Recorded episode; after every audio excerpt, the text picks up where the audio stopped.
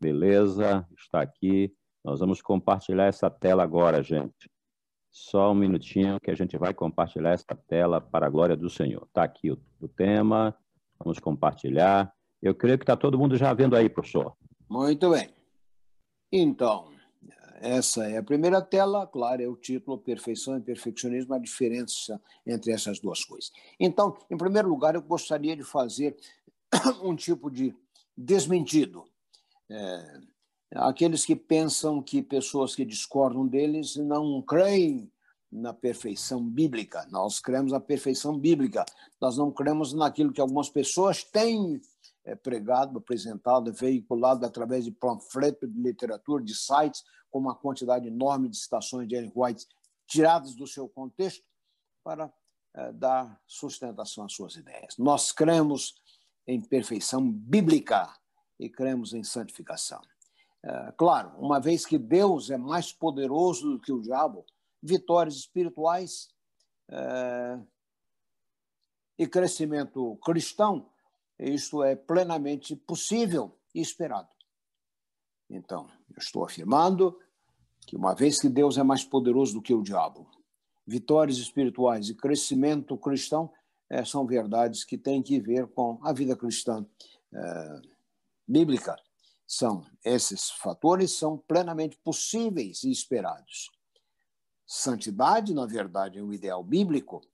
É, aí nós lemos em Hebreus capítulo 12, verso 14, sem a santificação, ninguém verá o Senhor. Então, em nenhum momento descremos da perfeição bíblica, em nenhum momento descremos da noção bíblica de santificação. A questão é o que dizem as Escrituras a respeito dessas coisas. O que é perfeição bíblica, o que é santificação bíblica. Então, na próxima tela, ah, eu afirmo que nós concordamos com Calvino de que Deus não pode justificar a quem ele não pode santificar. Claro, o texto aí é, é explanatório, autoexplanatório. Deus não pode justificar a quem ele não pode santificar. Cristo morreu pelo pecado para que nós morramos para o pecado. Estão percebendo? Cristo morreu pelo pecado, para que nós morramos para o pecado. Cristo nos salva do pecado, não no pecado. Então, cremos perfeitamente, avanço cristão representa um afastamento do pecado e permanente aproximação de Cristo. Então, afirmamos, mais uma vez, que o avanço na vida cristã eh, significa eh, esse crescimento, esse permanente afastamento do pecado e permanente aproximação de Cristo. Muito bem. Na próxima tela, eh, nós então começamos com a pergunta: o que significa eh, isto? Significa isto que nós alcançaremos um estágio final de absoluta perfeição, de impecaminosidade? Isso é o que é pregado, pregado por perfeccionistas.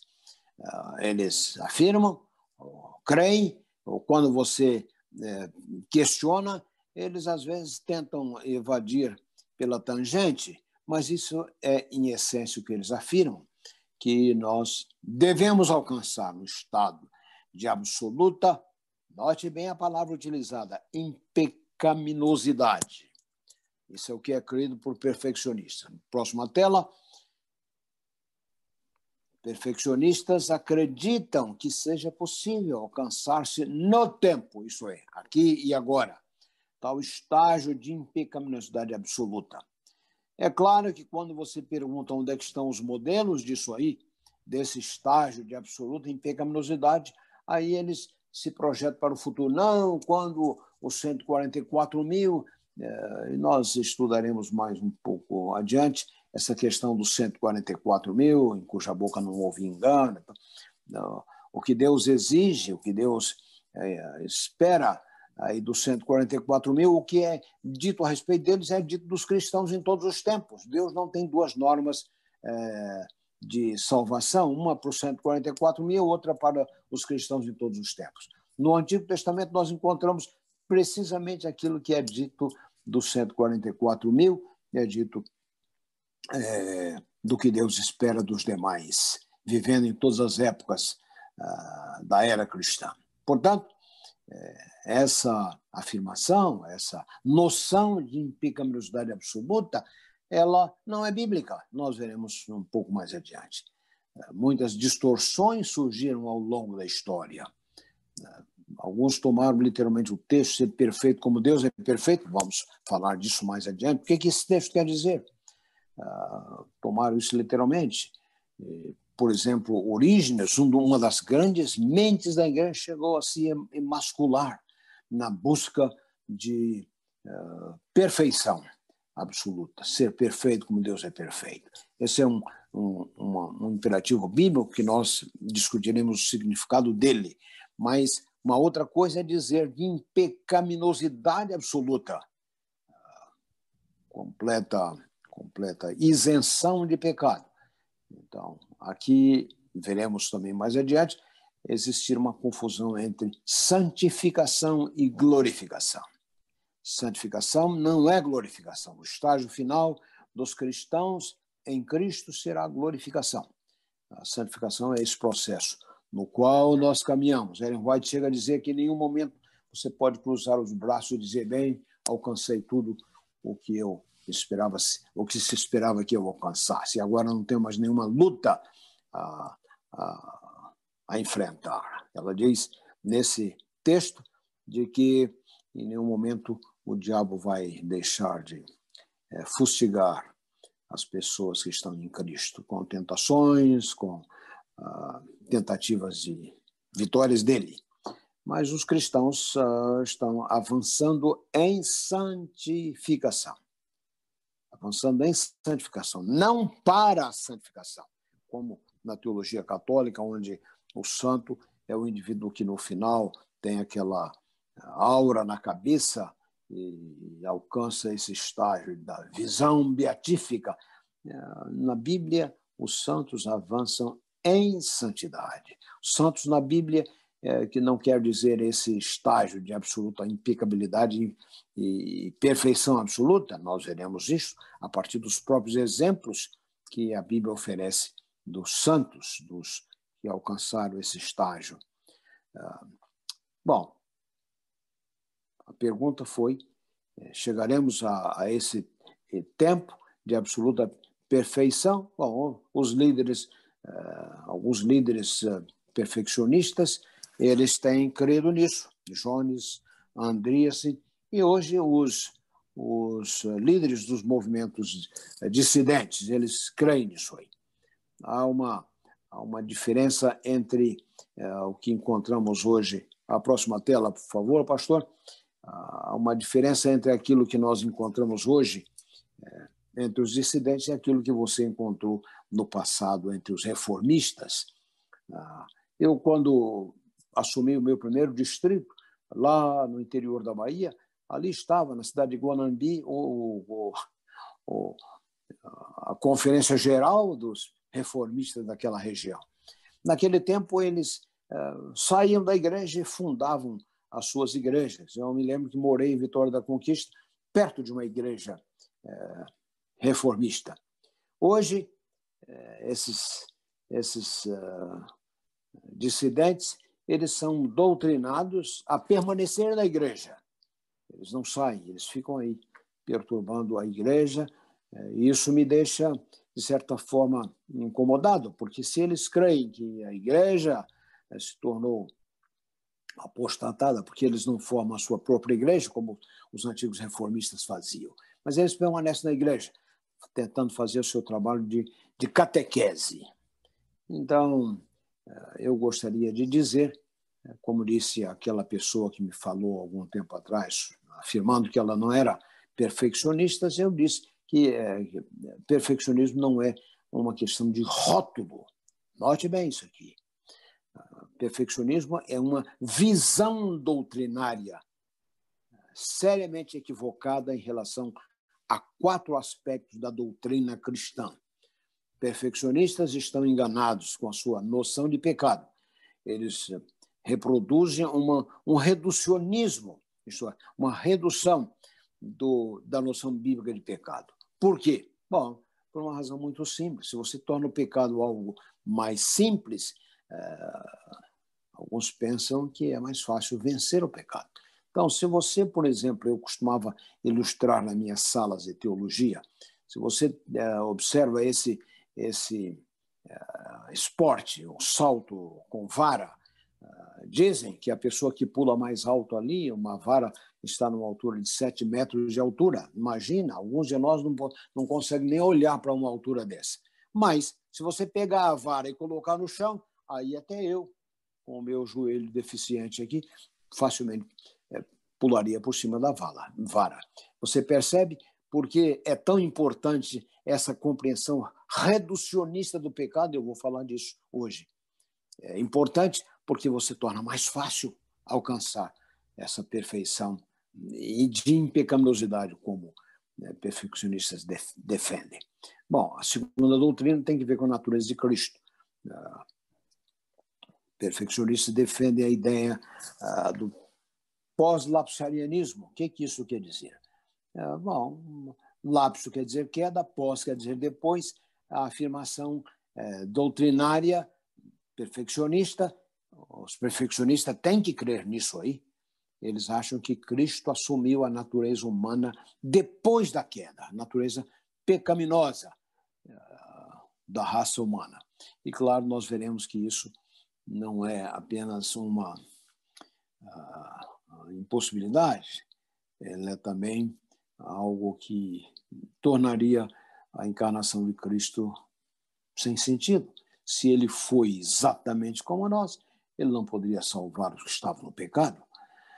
Ah, então, as, as, eu estou falando de quatro áreas que apresentam dificuldades na compreensão perfeccionista da teologia eh, bíblica. Primeira, primeiro, a primeira área, a noção de pecado, uma redução do pecado. Vou discutir cada uma dessas áreas. A segunda, a compreensão da natureza de Cristo na encarnação. Segundo eles, Cristo veio é, com a natureza humana posterior, pós-lapso, depois da queda. Veremos que essa é uma outra dificuldade enorme. É, veremos o que diz a Bíblia, o que diz Ellen White. É, os perfeccionistas têm uma má compreensão da soteriologia também. Eles fazem confusão entre é, justificação e santificação. E, finalmente, eles têm uma compreensão errada da escatologia, uma outra área da teologia, escatologia, que tem que ver com os últimos eventos. Segundo eles, uma última geração absolutamente perfeita, que, segundo eles, vai reivindicar o caráter de Deus.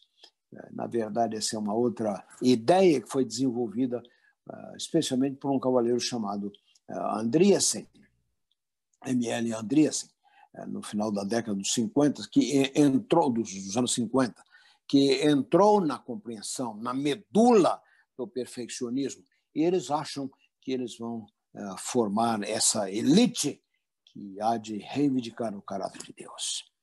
Eu mais tarde vou dizer de uma citação de Anne White no livro Patriarcas e Profetas, é, da página, acho que 69, 68, 69, em que Ellen White disse que a, a encarnação de Cristo teve duas razões. Uma delas foi salvar o homem da sua condição do pecado. Em segundo lugar, ela diz: Jesus veio para reivindicar o caráter de Deus. O caráter de Deus foi reivindicado há dois mil anos atrás, pelo único homem Deus que viveu no planeta Terra.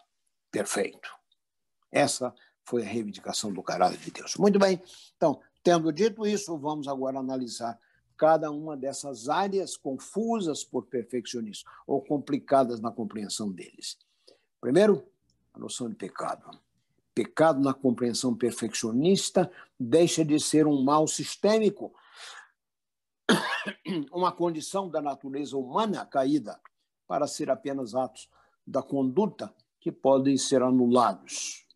Contudo, quero dizer que nós não somos pecadores porque pecamos, mas somos uh, uh, pecamos porque somos pecadores. Então, esse é o, o conhecido elemento aí da qualquer pessoa da da área de saúde poderia confirmar que uma coisa é a doença, outra coisa são os sintomas.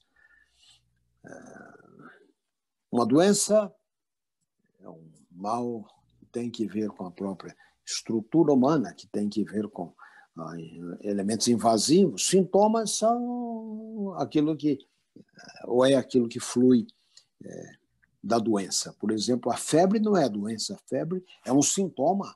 A tosse não é a doença, a tosse é um sintoma. A doença pode ser uma pneumonia, uma tuberculose, percebe? Então, sintomas do pecado são vários deles que estão por aí, nós conhecemos muito bem. Agora, a doença, essa é sistêmica, essa tem que ver com a condição humana. É interessante que os amigos perfeccionistas, eles gosto de citar uma, um texto de Ellen White, diz que essa é a única definição, transgressão da lei é a única definição é, bíblica. Bom, Ellen White estava discutindo com o anominianismo, isto é, a compreensão de que a lei não, não, não está mais em vigência, os protestantes do século, do final do século XIX. Ah, é claro que em outros lugares Ellen White diz o contrário, mas a gente, é, é, seguindo o conselho da própria Ellen White, nós lembramos que pecado é muito mais do que a ação. Tá? Por exemplo, é, veja o ter, aquele texto de Tiago, capítulo 7, verso 5, capítulo 5, verso 17, é, aquele que sabe o que é bom e não pratica, comete pecado. Mas, é, acho que Hebreu, Romanos capítulo 14, verso 23, o apóstolo Paulo diz que o que não é da fé é pecado. Então, estas são outras definições bíblicas, também bíblicas de pecado. Então, vejo o que a Bíblia diz de pecado. Em pecado me concebeu a minha mãe. Percebe? Na, na, na medula humana, no DNA humano, nós trazemos essa, esse estágio, essa, essa situação, esse, elemento maligno que invadiu a raça humana. Ah, nós encontramos textos bíblicos, eh, nós ah, somos mortos em delitos, Efésios 2, verso 3. Somos filhos da desobediência, Efésios 5, verso 6. Filhos da ira, Efésios 2, verso 3. Eu, nesse, nesse livro que foi mencionado pelo pastor eh, Antônio Mário, aqui na página 91, eh, eu menciono Paulo fazendo uma, uma, o diagnóstico, o prontuário da condição pecaminosa. Para Paulo, a condição humana é depravada. Romanos capítulo 1, verso 28. Endurecida, segundo Coríntios 3, verso 14. Cega, segundo Coríntios 4, 4. Aqui não está falando apenas de atos, está falando de um estado, de uma condição. E Paulo continua, vaidosa, Efésios 4, verso 8, inimiga, Colossenses capítulo 1, verso 2, enganosa, Colossenses capítulo 2, verso 4. Você percebe, meu querido irmão, pecado é algo muito mais sério do que simplesmente o ato pecaminoso. Uh, Paulo continua, além de depravada, endurecida, cega, vaidosa, inimiga, Colossenses capítulo 1, verso 2. É, antagônica, enganosa, Colossenses 2, verso 4. Carnal, Colossenses 2, verso é, 18. Pervertida, 1 Timóteo 6, verso 5. Corrupta, 2 Timóteo 3, verso 8. E corrompida ainda em Tito capítulo 1, verso 15. Veja, tratando com o pecado, a Bíblia não, não apresenta nenhum tipo de eh, eliminação da condição. Não é o pecado não é apenas o ato ou os atos. O pecado tem que ver com uma condição, com um estado. Nesse artigo que eu ofereci aí, pedi ao pastor que tornasse disponível para vocês, Cristo os cristãos, escrevi isso alguns anos atrás. Espero que você leia e você vai encontrar é, algumas é, definições do pecado. Veja você na próxima página. Eu digo eu digo que você encontra pelo menos 12 palavras hebraicas para pecado. E note que essas palavras elas não são sinônimas. Você tá, é, os autores bíblicos utilizam uma, afirmações seríssimas para descrever a condição humana. É, você tem, por exemplo, é, você tem em Isaías, está naquele artigo que eu dei para você aí, uma, somos uma ferida só, da planta dos pés à cabeça. Todos nós somos trapos de imundícia. Essa é a condição, esse é o estado. Os atos são resultado disso aí. Então, eu dizia as palavras hebraicas para pecado, 12 delas, e elas não são sinônimas. Observe que quatro desses termos aparecem em Salmo capítulo 32, verso 1. Quando você puder, mais tarde leia. Uh, pecado é, a palavra hebraica, uma delas é pechá, que quer dizer rebelião. Eu, eu digo que esse é o defeito de fábrica com o qual nós nascemos. Pechá, rebelião. Nós pertencemos ao campo do inimigo, nascemos assim. Então, é superficial essa compreensão perfeccionista de pecado, diminuindo o pecado para tornar-se apenas os atos, para tornar mais fácil alcançar esse estágio, segundo eles, de absoluta impecaminosidade. A Bíblia não trata com leviandade o pecado. Pecado é pechar, no hebraico, que quer dizer rebelião. Pecado é também chataá, que quer dizer, é equivalente à amartia do Novo Testamento, que significa errar o alvo. Eu pergunto, de quantas formas você pode errar o alvo? Oh, claro, você pode. Aqui é como esse, esse esporte de, de arco e flecha. Você pode jogar adiante do alvo, pode jogar para a direita do alvo, um pouco menos para a direita, você pode jogar para a esquerda, pode jogar um. a seta pode vir um pouco antes do alvo. Então, há mil formas de você errar o alvo. Alguns falam de pecado pequeno, não há pecado pequeno, porque não há nenhum Deus pequeno contra quem pecar.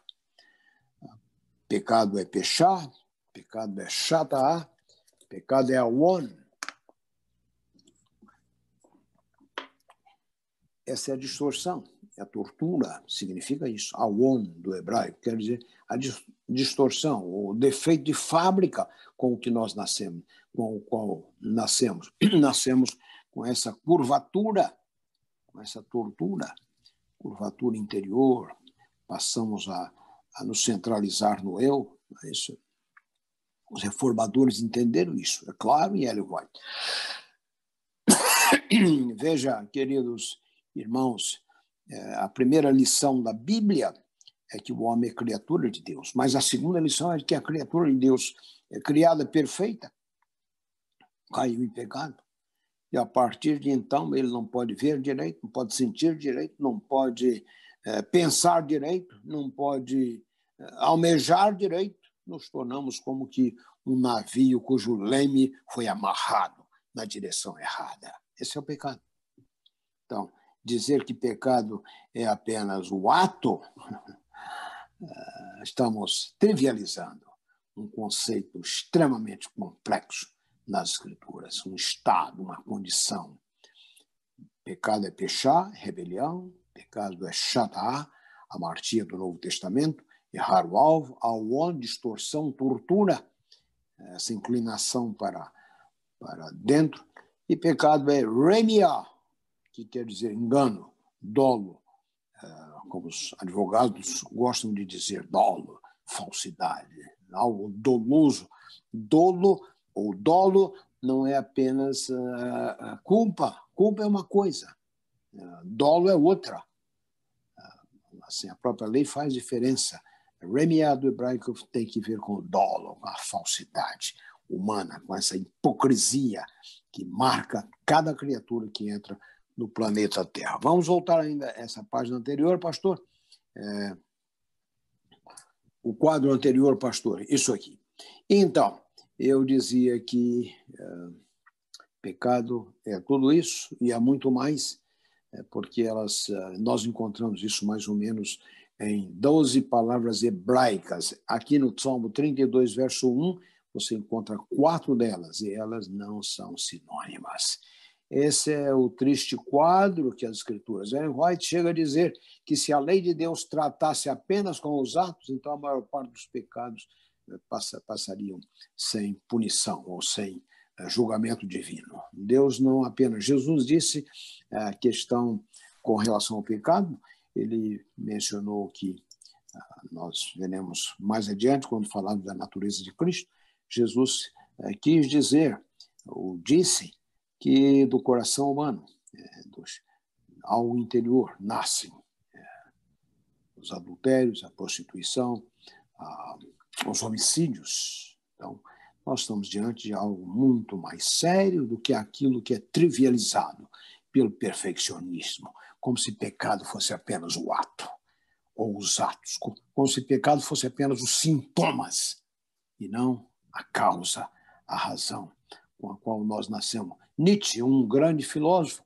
ele dizia que o homem está tão imerso no pecado. Né? Ele foi um teólogo também, mas ele dizia que o homem está tão imerso, tão saturado pelo pecado, que, se possível, na sua arrogância, na sua pretensão, ele tornaria até Deus uh, incerto dele mesmo. Você já, você já esteve eh, perto de pessoas que se consideram muito santas é, aquele tipo de pessoa que sente você, faz você se sentir mal é pela pretensão dele. Nietzsche dizia que a arrogância humana de perfeição, de, desse estágio de, de, é, de que pecado é apenas algo que nós é, podemos vencer, como se fosse você trocar uma camisa, vencer de forma assim pelo esforço humano, pelo vegetarianismo, por esse tipo de, esses tipos de ginásticas é, comuns na compreensão perfeccionista. Ah, se isso fosse possível, tornaríamos até Deus, segundo Nietzsche, incerto dele mesmo.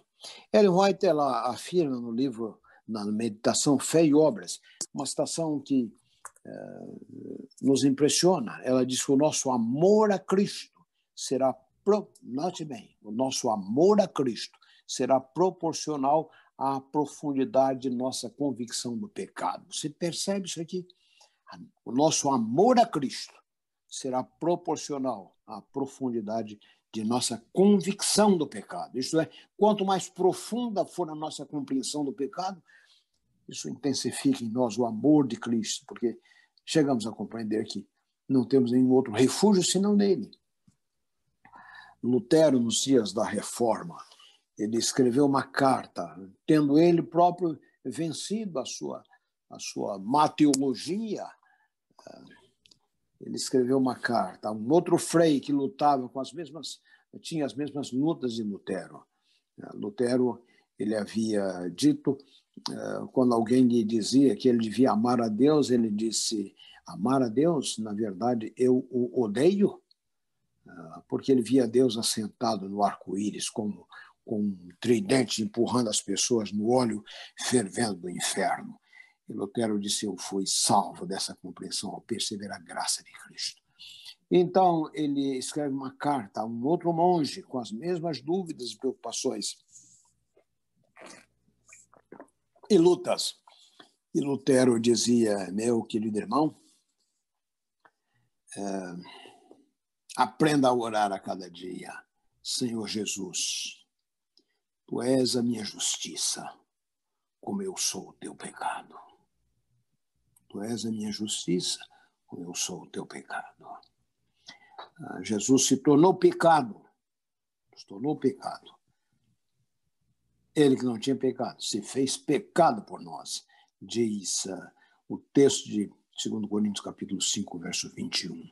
Aquele que não conheceu pecado, se fez pecado por nós. E sofreu a, a punição do pecado. Eu tenho uma outra citação aqui de Ellen White, que deveria ser bem é, vista por aqueles que querem reduzir pecado apenas aos atos. Diz, diz ela: se aqueles que falam tão eh, francamente de perfeição na carne pudessem ver as coisas sob o seu verdadeiro aspecto, recolher-se-iam de suas ideias presunçosas. Mensagens escolhidas, uh, volume 2, página 32. Se aqueles que tão francamente uh, falam de perfeição na carne pudessem ver as coisas no seu verdadeiro aspecto, recolher-se-iam ah, em suas ideias presunçosas. Então, irmãos e amigos, o primeiro equívoco, grande equívoco dos perfeccionistas ou do perfeccionismo é a noção superficial, epidérmica do pecado. Pecado é muito mais do que ah, os atos. E a condição, é claro, nessa compreensão, isso é mantido por algumas razões, porque se o pecado não está ligado à condição humana, quando você nasce, você já nasce pecador. Você não tem que praticar o seu primeiro ato pecaminoso para estar condenado. Todos nós estamos condenados, todos. Então, é claro que eles querem eliminar essa noção do pecado, porque aí Cristo poderia ter nascido uh, como uma pessoa é, que nasceu como todos e, e foi livre uh, e partilhou da natureza humana uh, pecaminosa. Eu disse isto aqui nesse artigo, Cristo e os Cristãos, que eu sugiro, recomendo que você leia. Uh, e claro, nós veremos mais tarde o texto de Lucas capítulo 1, verso 35, quando o anjo se encontra com Maria, é, ele diz: olha, esse ser será formado no seu ventre, ele será formado pelo Espírito Santo. Eu costumo perguntar: muito bem, você conhece mais alguém que nasceu assim? Então, é, Jesus é o próximo tópico da nossa discussão. É, Jesus entrou no. Há três maneiras de você entrar no planeta Terra a primeira delas é por criação. Quem? Adão e Eva. Criação. Eu espero que você comece a, a anote alguma dessas coisas, porque nem tudo que eu estou dizendo está aí. Jesus, há três formas de se entrar no planeta Terra. A primeira delas é por criação. Quem? Adão e Eva. O segundo, por geração. Quem? Eu, você. E os eu digo 7 bilhões de tupiniquins que infectam o planeta Terra. Eu estava pregando aí pelo Nordeste, não me lembro exatamente aonde, e eu falei disso, né? os 7 bilhões, eh, os tupiniquins que infectam o planeta Terra. E na saída eu estava à porta despedindo dos irmãos e ouvi uma pessoa, uma mulher, pela, pelo barulho do, da sandália, do salto, do sapato, pisando forte. E ela se aproximou e ela disse: Muito bem, nós somos os sete bilhões, fazemos parte dos sete bilhões de tupiniquins. E o senhor? Eu disse para ela, querida irmã, tupiniquim também, né, todos nós. Então, primeira forma de você entrar no planeta Terra através de criação. Quem? Adão e Eva. Segundo, geração. Quem? Eu, você e os sete bilhões dos outros tupiniquins. E em terceiro lugar, a terceira forma de se entrar no planeta Terra é encarnação. Quem? Jesus Cristo é o único. Você conhece alguém que foi gerado como Jesus foi gerado? Não isso, não deveria isso ser uma advertência àqueles que querem tornar Cristo exatamente como nós? Então, ponto número dois é exatamente esse tópico mal compreendido por perfeccionistas.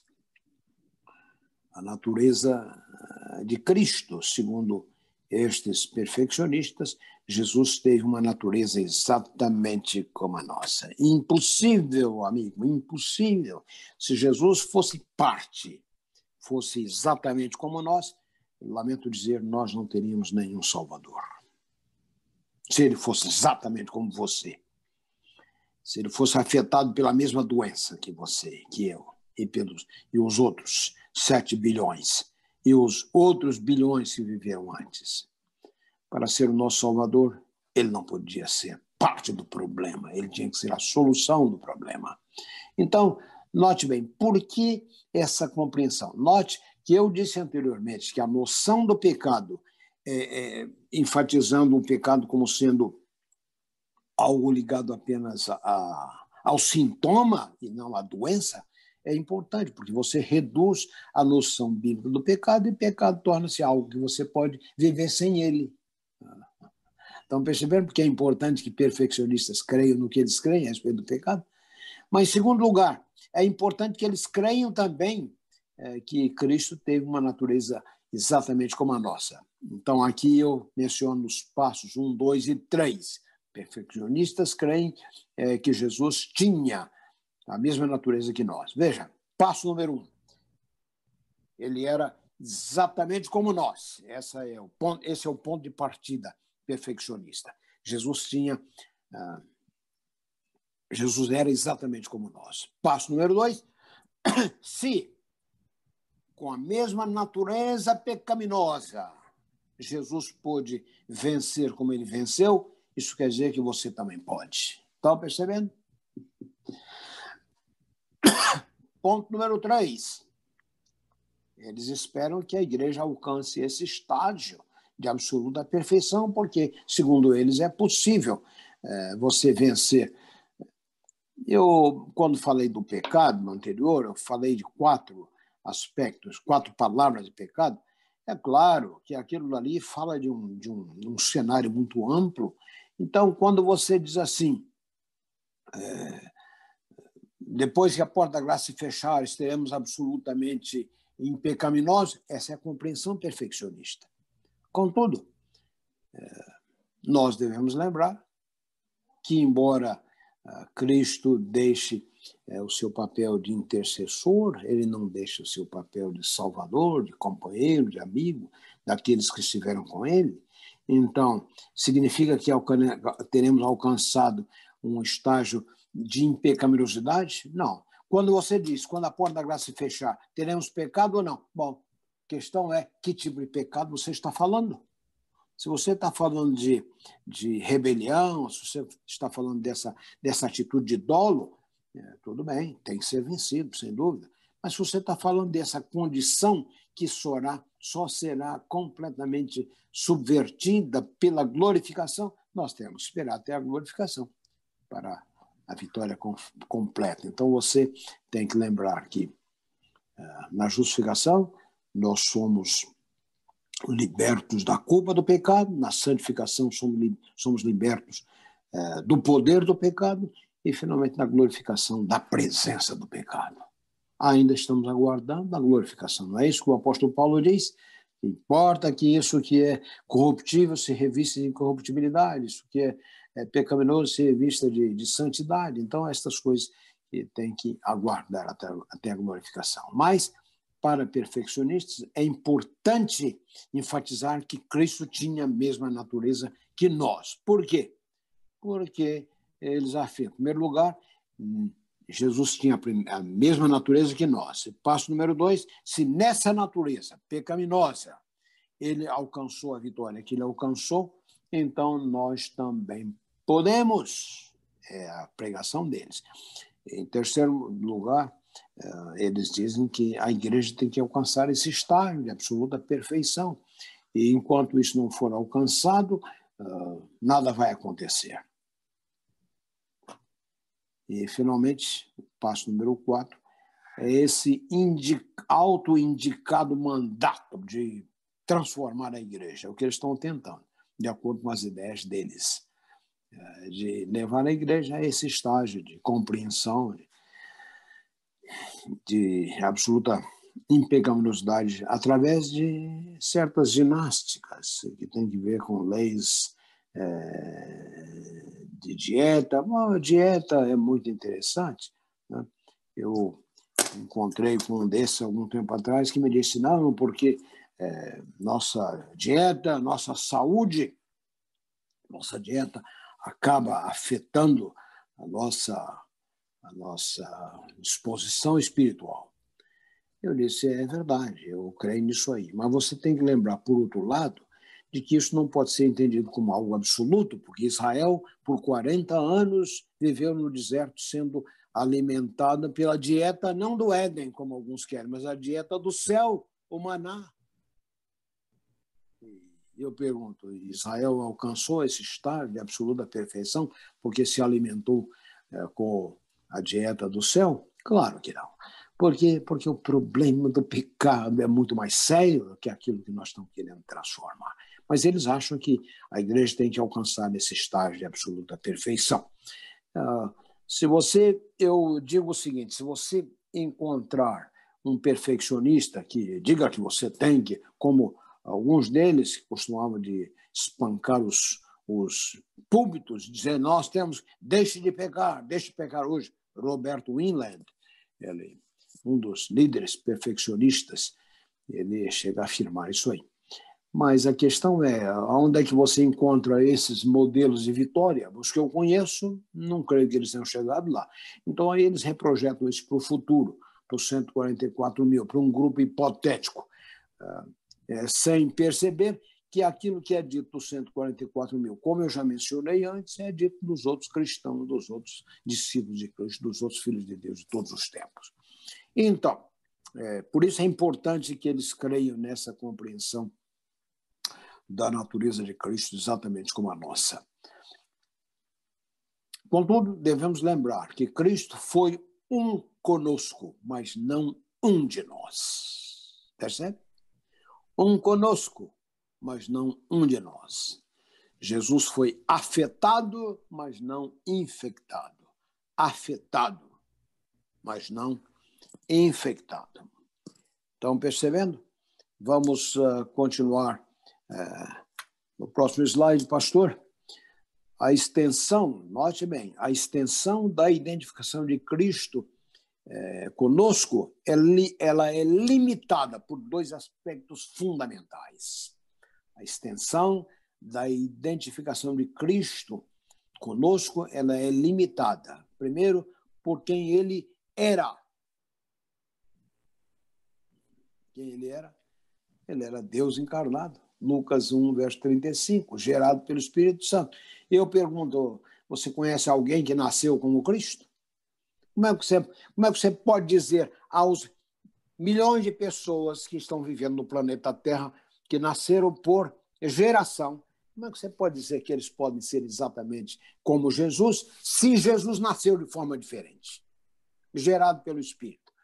Você percebe, percebe aqui a, a, a incongruência, a falta de lógica desse tipo de exigência. Eu tenho perguntado a alguns desses amigos, claro, aí vem entra o discurso, aí entra a retórica sem uma resposta definitiva. Você conhece alguém que tenha nascido como Cristo nasceu? Alguém que era exatamente como ele era no nascimento? Claro que não. E a nossa a nossa compreensão eh, de Cristo, ela é limitada a, a identificação de Cristo conosco, ela é limitada por quem ele era, a sua identidade, quem ele era. Ele era Deus. Em segundo lugar, a extensão da identificação de Cristo conosco era limitada por sua missão o que ele veio fazer. O que Jesus veio fazer? Jesus veio salvar ao que se perdeu, não é isso? É, você se lembra, você se lembra, você se lembra é, é de que em Levíticos 22, verso 20, como era, como deveria ser a oferta é, pelo apresentada no ritual do santuário, como, como era aquele cordeiro que era uh, apresentado lá? Bom, aquele cordeiro, segundo Levíticos 22, verso 20, ele era perfeito. Ele era um tipo de Cristo, ele representava Cristo. Uh, assim foi Jesus, absolutamente perfeito, simbolizado por aquela, por aquele cordeiro que era apresentado ao santuário, que não devia ter nenhuma marca, nenhuma mancha, nenhum defeito, ah, porque o texto bíblico diz qualquer sacrifício defeituoso será não será a oferta não será aceita em seu favor.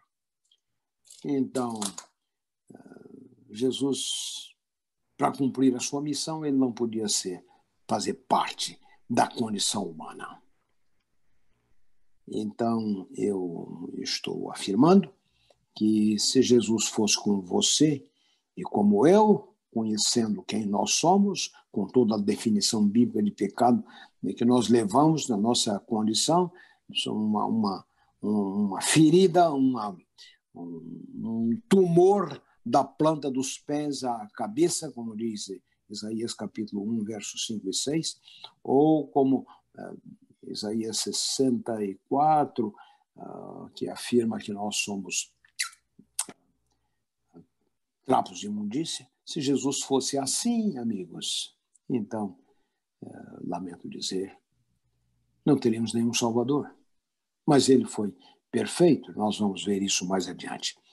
Perfeccionistas reduzem Cristo à dimensão humana para torná-lo primariamente nosso exemplo. Esse é um outro aspecto porque é importante que eles preguem que Jesus era exatamente como nós, para tornar Jesus apenas um modelo. Como se nós estivéssemos competindo com Cristo, como se nós estivéssemos competindo com Cristo. Querido irmão, querido irmão do Mato Grosso do Sul, eh,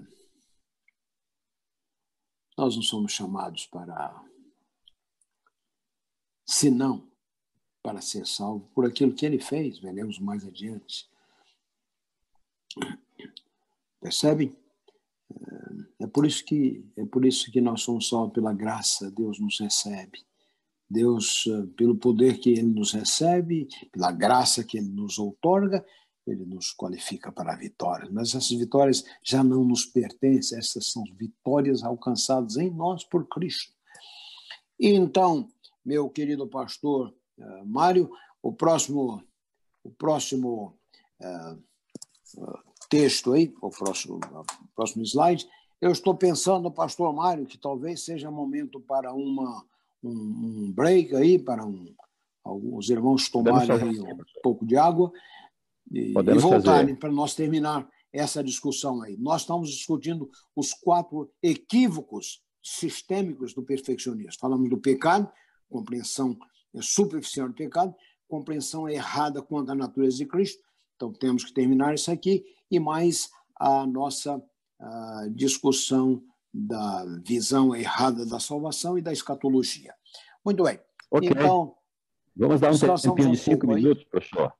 Vamos dar uns cinco minutos, pessoal, uns cinco minutos mais ou menos, o pessoal sai, no banheiro, toma água e tal, tranquilo, aí volta, tá bom? Pessoal, então estamos combinados. Vamos dar um break aqui. Cada um vai dar uma saidinha, 5, 7 minutos e volta para a gente começar continuar a aula, tá bom? Um grande abraço todo mundo. Vamos lá.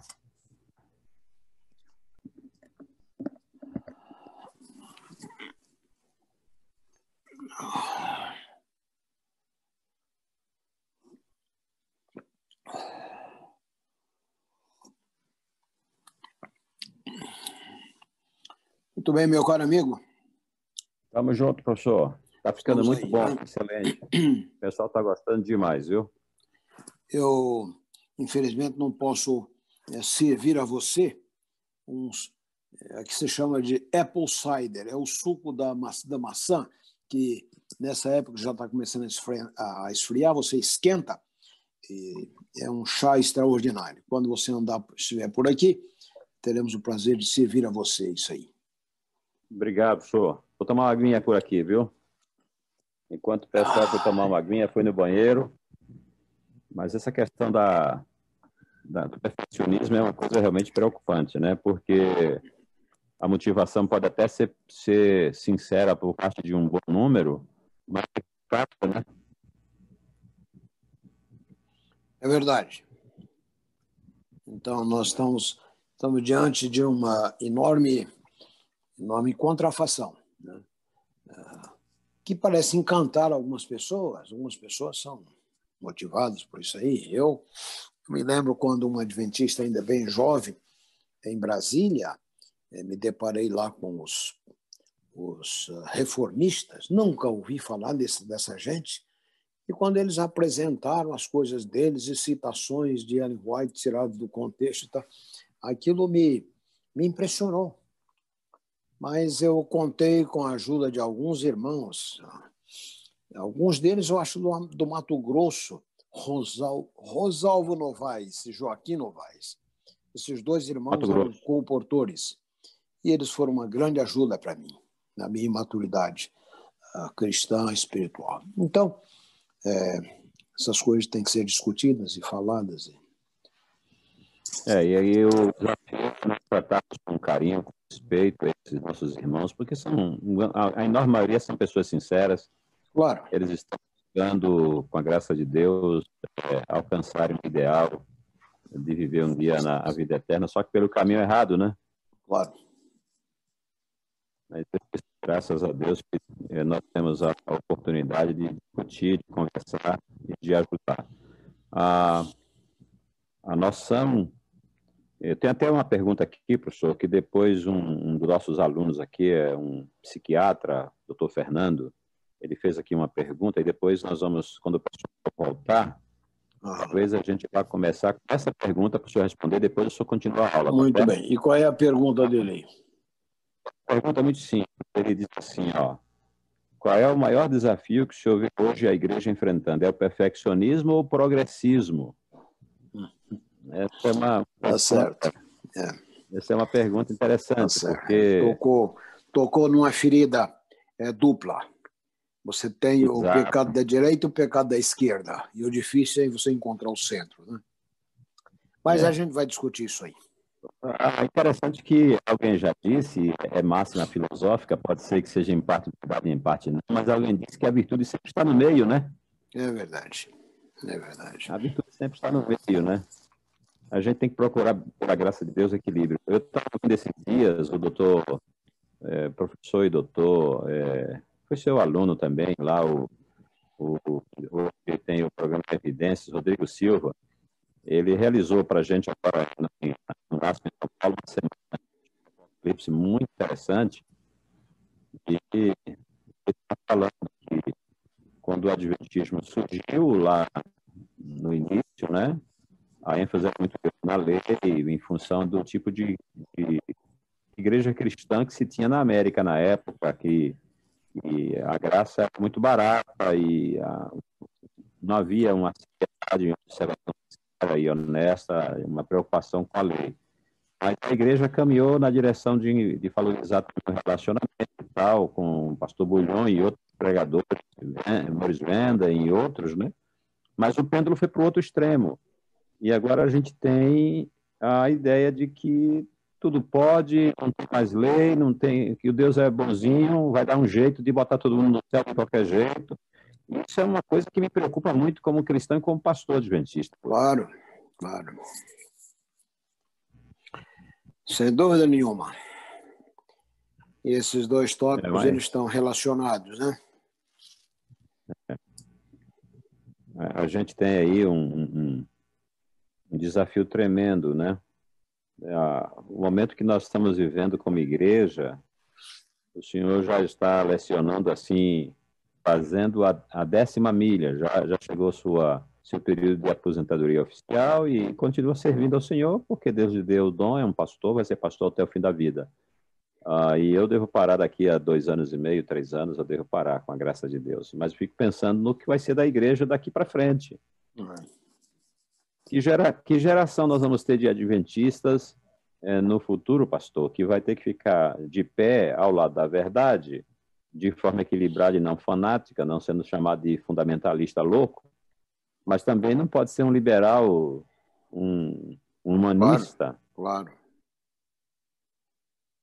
Eu dou graças a Deus porque eu tive o privilégio de ter o Senhor, ter Viana e ter tantos outros na época, o próprio José Carlos Ramos, homens que passaram para a gente lá na base da gente um cristianismo equilibrado. Não é? não é graça que se não justifica, se não santifica. E graça é essa que liberta a pessoa viver em desarmonia com a palavra? Ou, quem sabe, a pessoa viver a religião dizendo assim, eu acho que é isso. Não é o que eu acho, é a palavra de Deus quem diz o que é. Claro. Mas é assim, né? Perfeitamente, amigo. Bom, só está chegando de volta aí, professor. Meus queridos irmãos, todo mundo de volta já aí, vamos continuar nossa aula. Eu vou voltar aqui a, a colocar na tela a aula que o professor estava dando aqui, o tema que ele estava apresentando, e nós vamos avançando com a graça de Deus é, na, nossa, na nossa aula, tá bom? O professor está pedindo, pessoal, que vocês anotem algumas coisas. Dou uma saidinha algumas... e volto num segundo. Pode sair tranquilo, professor. Vai e volta tranquilo, se preocupe não.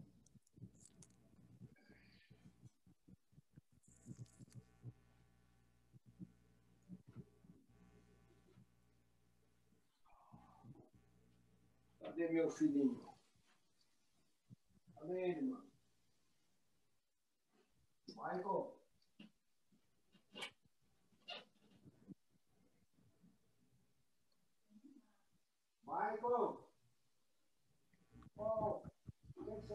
Vocês estão por aí, minha gente? Dá um alôzinho aqui no chat aqui para que eu, eu possa saber que está mundo por aí para a gente continuar. O deu uma saidinha, ele foi ver alguma coisa para voltar para a sala dele continuar a nossa, a nossa aula, tá bom?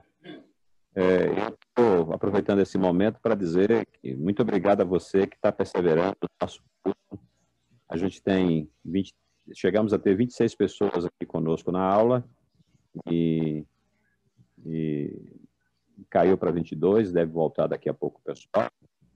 Agora, é, a gente sabe que o número é muito maior, né? É, a gente queria muito e quer muito que vocês todos sejam perseverantes na, no curso, é, porque o conteúdo é maravilhoso, independente de de você cumprir todos os requisitos e ter um diploma, um certificado, o mais importante é você estar é, é recebendo a benção de adquirir é, conhecimento, né?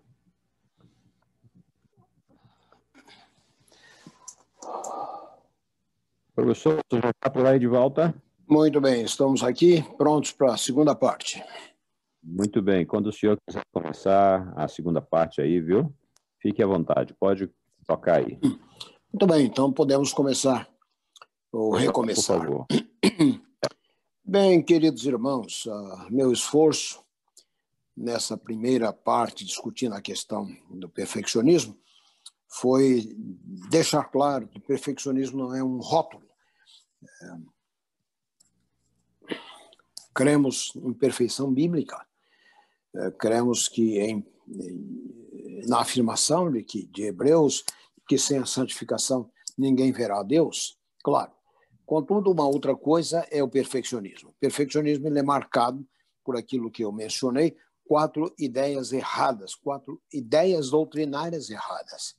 Então você tem a noção errada do pecado, pecado é transformado apenas em atos e Falamos também, ou estamos falando da questão da natureza de Cristo, como entendida por perfeccionistas. Ah, então, perfeccionismo não pode existir isolado dessas ideias. A sua compreensão de pecado é, é baixar naquele, naquela minha ilustração do esporte da vara, é baixar a vara e, a vara e colocá-la no, no chão, porque aí é muito fácil você transpor uh, o obstáculo. E o outro aspecto que nós estamos discutindo é a questão da natureza de Cristo. Qual a natureza de Cristo na encarnação? Segundo o perfeccionista, eles creem no, eles creem no pós-lapsarianismo. A palavra parece ser complicada, mas de fato não há nada de complicado nela. Lapso quer dizer queda, pós quer dizer depois. Então, que Cristo teria vindo com a natureza humana uh, posterior à queda. E nós estamos discutindo essa ideia, ou questionando, porque de fato é, se Jesus tivesse vindo como eu e você, é, ele, o ideal é, divino para a raça humana não seria alcançado. O grande problema é que, como o único, o único ser humano que nós conhecemos, ou os seres humanos que nós conhecemos, a natureza humana que nós conhecemos é essa que da qual uh, fazem parte os 7 bilhões de pessoas que vivem no planeta Terra hoje, nós tomamos essa compreensão da natureza humana e queremos impor sobre Cristo. Não, lembra, não, não nos lembrando de que o, o homem perfeito, o homem ideal, o primeiro Adão, Jesus é o segundo Adão, a semelhança daquele primeiro. A natureza de Cristo não pode ser diferente daquela de Adão antes da queda. Se ele partilhasse do pecado, claro, isso anularia a sua capacidade de ser o nosso Salvador. É porque ele seria parte do problema. Ele estaria em necessidade de salvação também se ele fosse exatamente como nós. Ah, então, eu ah, agora quero falar do testemunho das Escrituras. O que, o que as Escrituras dizem? Eu sugeri que vocês lessem o artigo aí, Cristo e os Cristãos, onde há uma quantidade de argumentos relacionados com essas questões. É o primeiro uh, testemunho das Escrituras que nós uh, reivindicamos é aquele de Lucas 1, 35, quando o anjo diz a Maria na encarnação: é, o ser que será gerado é, será gerado pelo Espírito Santo. A questão é: isso aqui deveria ser uma advertência a todo mundo que queira tornar Cristo exatamente como nós, porque seu nascimento foi único, exclusivo, uh, gerado pelo Espírito Santo. Pergunto novamente: pergunte às pessoas que insistem de que Cristo trouxe a natureza humana, o pacote da condição humana. Isso não tem nada a ver com o pecado original. O pecado original, eles, os perfeccionistas, eles são instruídos a virem com essa história de pecado original, que é uma teologia de Agostinho. Não tem nada a ver com isso. Isso é teologia paulina. Ah, nós nascemos em pecado e Jesus não nasceu assim, porque ele é Lucas 1:35 ele foi gerado pelo Espírito Santo. Lucas ah, João 3:16 que Deus amou o mundo de tal maneira que deu o seu Filho unigênito para que todo aquele que crê nele não pereça. A palavra unigênito que nós temos na nossa tradução, ela não reflete o original grego. Essa, essa palavra unigênito vem do latim, das antigas versões latinas, introduzida por Jerônimo, ah, que na época tinha um, tinha um outro propósito. Mas a palavra grega que está em São João 3,16, o único filho, seu único filho, é, a palavra é monogenês, o único do seu tipo, o único do seu genos. Isso é, Jesus é único, exclusivo, ninguém como ele. Então a gente tem que lembrar disso aí. Esse é o testemunho da Bíblia. Ninguém como ele. Jesus é irrepetível. Isso é o que ensina também o livro de Hebreus. E João 4, 8 46, Jesus disse aí, quem de vós, é o desafio que ele lança aos, aos, aos a sua audiência, quem de vós me convence de pecado? Eu, em geral, tenho perguntado a perfeccionistas, alguém se candidata, alguém que você, ah, que você conhece se candidata a esse tipo de desafio? Quem de vós me convence de pecado? Deus nos livre de tal pretensão. Ah, e ainda, no próximo, próxima tela, nós temos João 14, verso 30. Vem aí o príncipe deste mundo, ah, e ele não tem nada em mim. Ah, essa a, colocação, a afirmação aqui no grego é muito forte. Ele não tem absolutamente nada em mim. Alguém pode, alguém de nós pode dizer isso? Bom, você tem uma citação, você tem Ellen White ampliando esse texto. É, vem aí o príncipe desse mundo, ele não tem nada em mim. Palavra de Cristo. É, Ellen White então amplia. Satanás não podia. Satanás não podia encontrar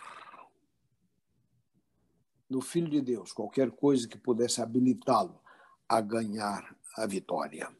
Não havia pecado nele, ou Satanás. Ah, ah, senão Satanás poderia triunfar. Nenhuma fraqueza, nenhum defeito que pudesse dar-lhe vantagem. Mas nós somos. Então, ela faz o contraste entre ele e nós. Isso, isso está aí, está nessa citação que você encontra aí.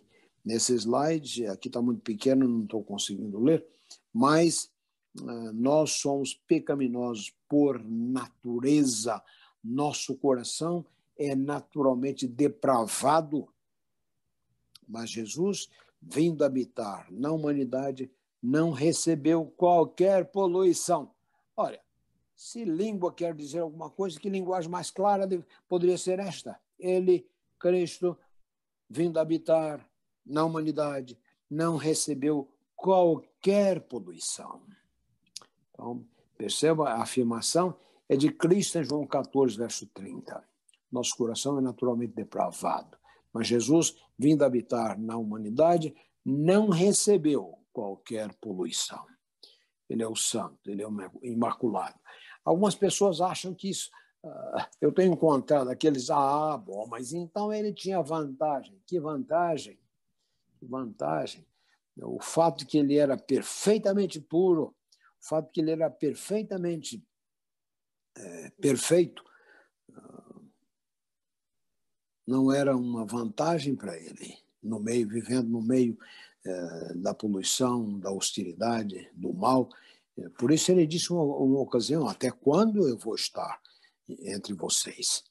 E, lembrando que o fato de que Cristo uh, era quem ele era foi uma permanente tentação, tentação da qual nós nunca teremos ideia de ser Deus e não usar o seu poder. Ele esvaziou-se, lembra do texto lá de Efésios? que sendo Deus, ele esvaziou-se de si mesmo. Esvaziou-se do quê? Do uso da sua divindade. Que tentação enorme. Ellen White diz que, que Jesus foi tentado em, a cada circunstância em que ele se viu é, pressionado, utilizar a sua divindade. Essa foi, foi uma tentação. Isso não era uma vantagem. Ah, e, naturalmente, nós nunca saberemos que tipo de tentação foi essa? Porque nós gostamos de dizer, você sabe, você sabe quem está falando, nós somos. Um pouquinho ainda, pastor, volta à página anterior. Nós gostamos de, de fazer uh, estas bravatas uh, sem ser. Né? Eu me lembro de ter lido de um clube lá de São Paulo para celebridades então a garota é, dizia que de quando em quando chegava lá um fazendeirão, parava o seu carrão aí na frente e trazia quase que um saco de dinheiro, colocava em seu sete, sete mil reais naquele tempo, alguns anos atrás, para entrada, para entrar no clube. E a, a menina dizia: o senhor não pode entrar aqui. É, e por que não? Você sabe quem você está falando? porque ali naquele clube não entrava apenas indivíduos que tinham dinheiro, tinha que ter o, não era só não era só o dinheiro, era o status, era o glamour. Então a moça num, num extraordinário manifestação de presença de espírito, ela disse: eu sei o que eu estou falando. Alguém que não é está querendo parecer ser, é, parecer ser o que não é. Jesus que era ele poderia ter usado a sua divindade. Essa é uma tentação da qual nós nunca entenderemos. Transformar as pedras em pão, ele poderia ter feito isso aí. Faminto, poderia ter feito. Então, Jesus enfrentou tentações que nós não temos a, mínima ideia. Eu tenho nas minhas classes de cristologia o que eu chamo de escala Richter da tentação. Uh, ela está aí por aqui em algum lugar. Uh, mas uh, é o seguinte: de um lado você tem nós, do outro lado você tem Cristo. Quem enfrenta mais a tentação? O indivíduo que começa um, dois, uma escala de 1 a 10. O indivíduo que é, é tentado no ponto 1, 2 e cai no 2, 2,5. Alguns já nem chegam lá, já, já começam já tombados. Quanto da tentação ele enfrentou? Ah, claro, apenas 2%, numa escala de 1 a 10. Se ele foi tentado de 1 a 2 e caiu no 2, é, aí 20%. É. Quem enfrenta mais a tentação? Aquele que cai aí nos dois ou aquele que é, tolera, enfrenta, suporta a tentação 1, 2, 3, 4, nos seus níveis 1, 2, 3, 4, 5, 6, 10 e além disso aí, o que representa Cristo. Quem conhece mais a força e o poder invasivo da tentação? Aquele que enfrentou 10%, 5%, 1% e caiu, ou aquele que atravessou todo o espectro da tentação sem ter caído? É claro que Cristo enfrentou tentações das quais nós nunca teremos uh, compreensão. Então, dizer que uh, Jesus teve vantagem uh, porque ele não tinha inclinação interior, interior né, do pecado, isso não é, isso é apenas uma bobagem de pessoas que estão é, buscando é, igualdade com Cristo é desnecessária. Então, avançamos para a próxima tela. Então, nós uh, lemos o texto de Hebreus, capítulo 7, verso 26. Uma ocasião eu estava numa grande igreja, em determinado estado aí da federação, estava tentando ajudar aqueles irmãos a enfrentarem o problema perfeccionista ali.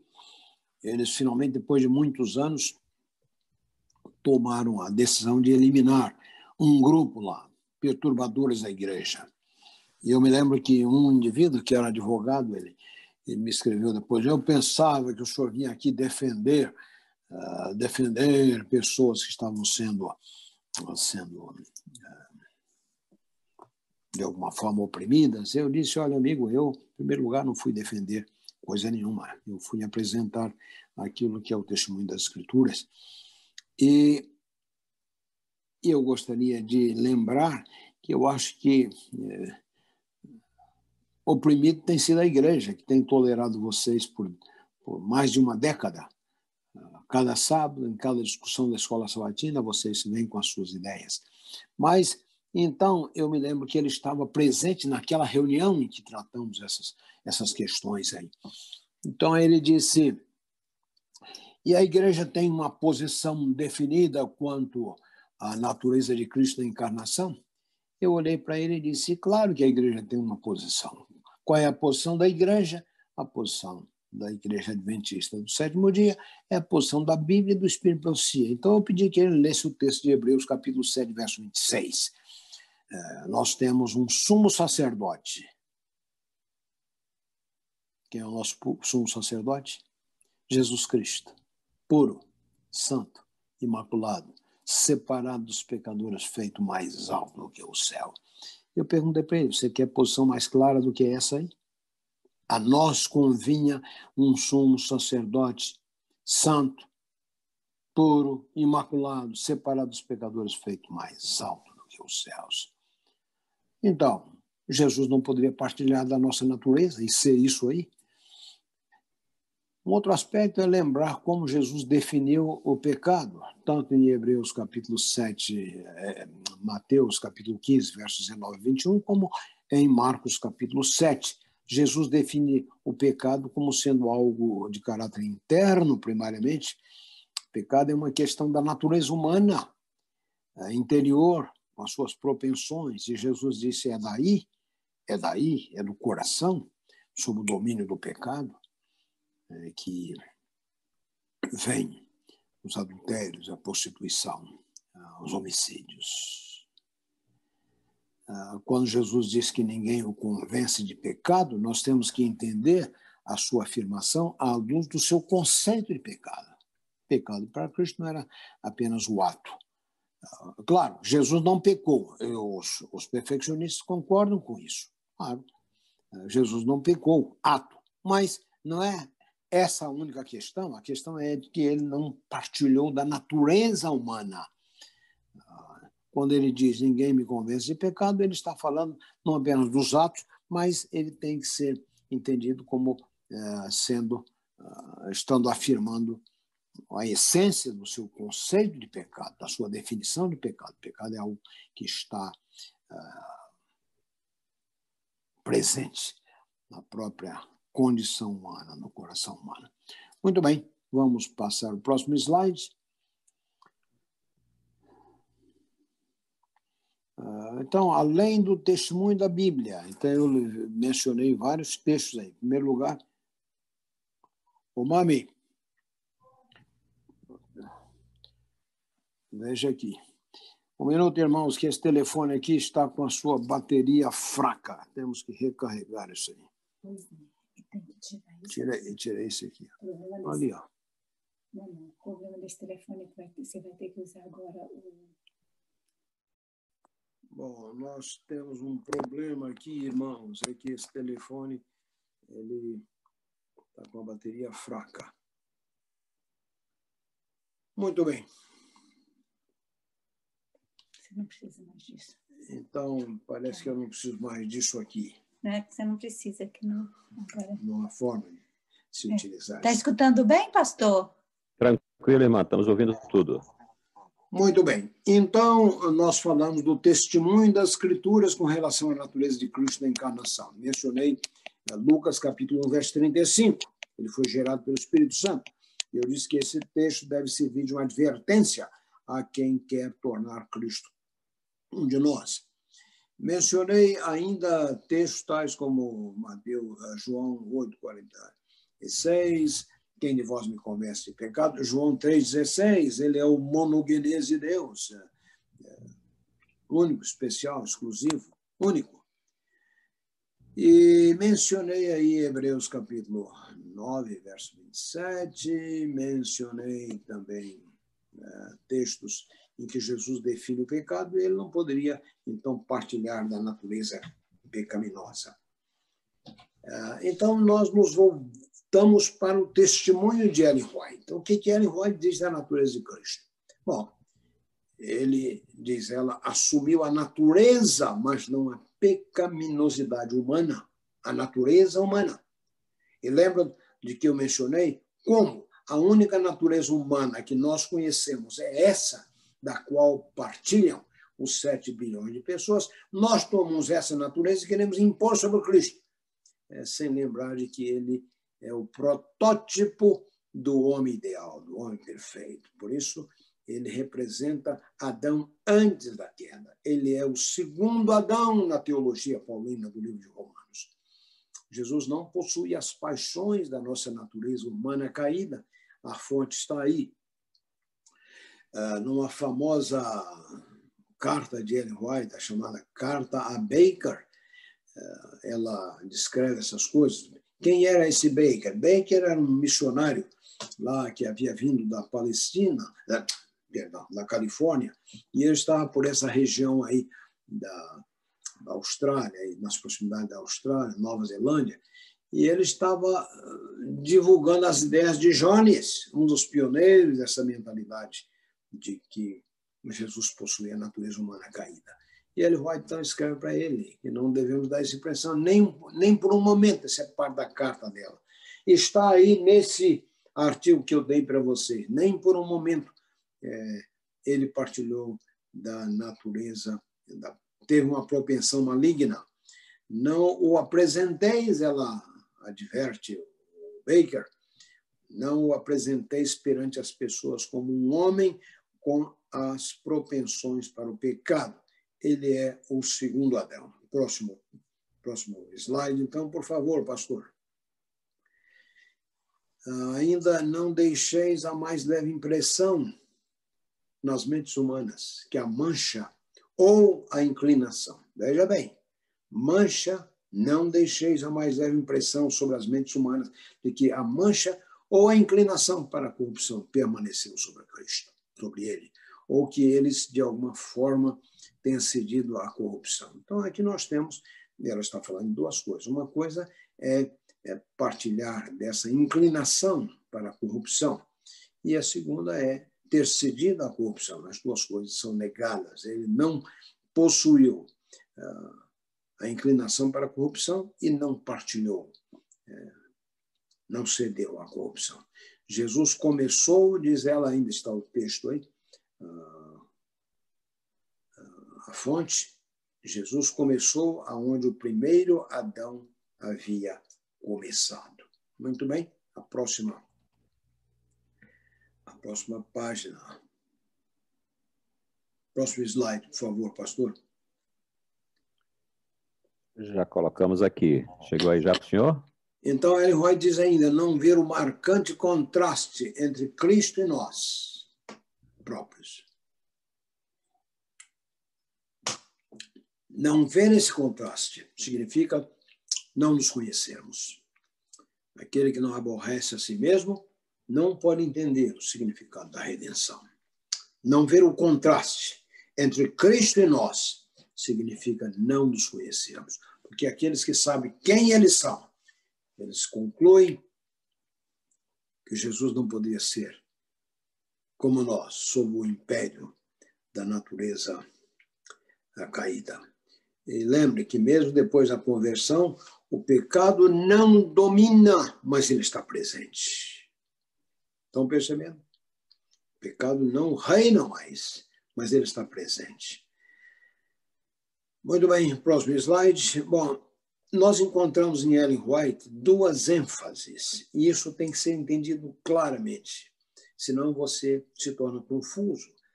As citações de Ellen White, em que ela está falando da afinidade de Cristo conosco, do ponto de vista físico.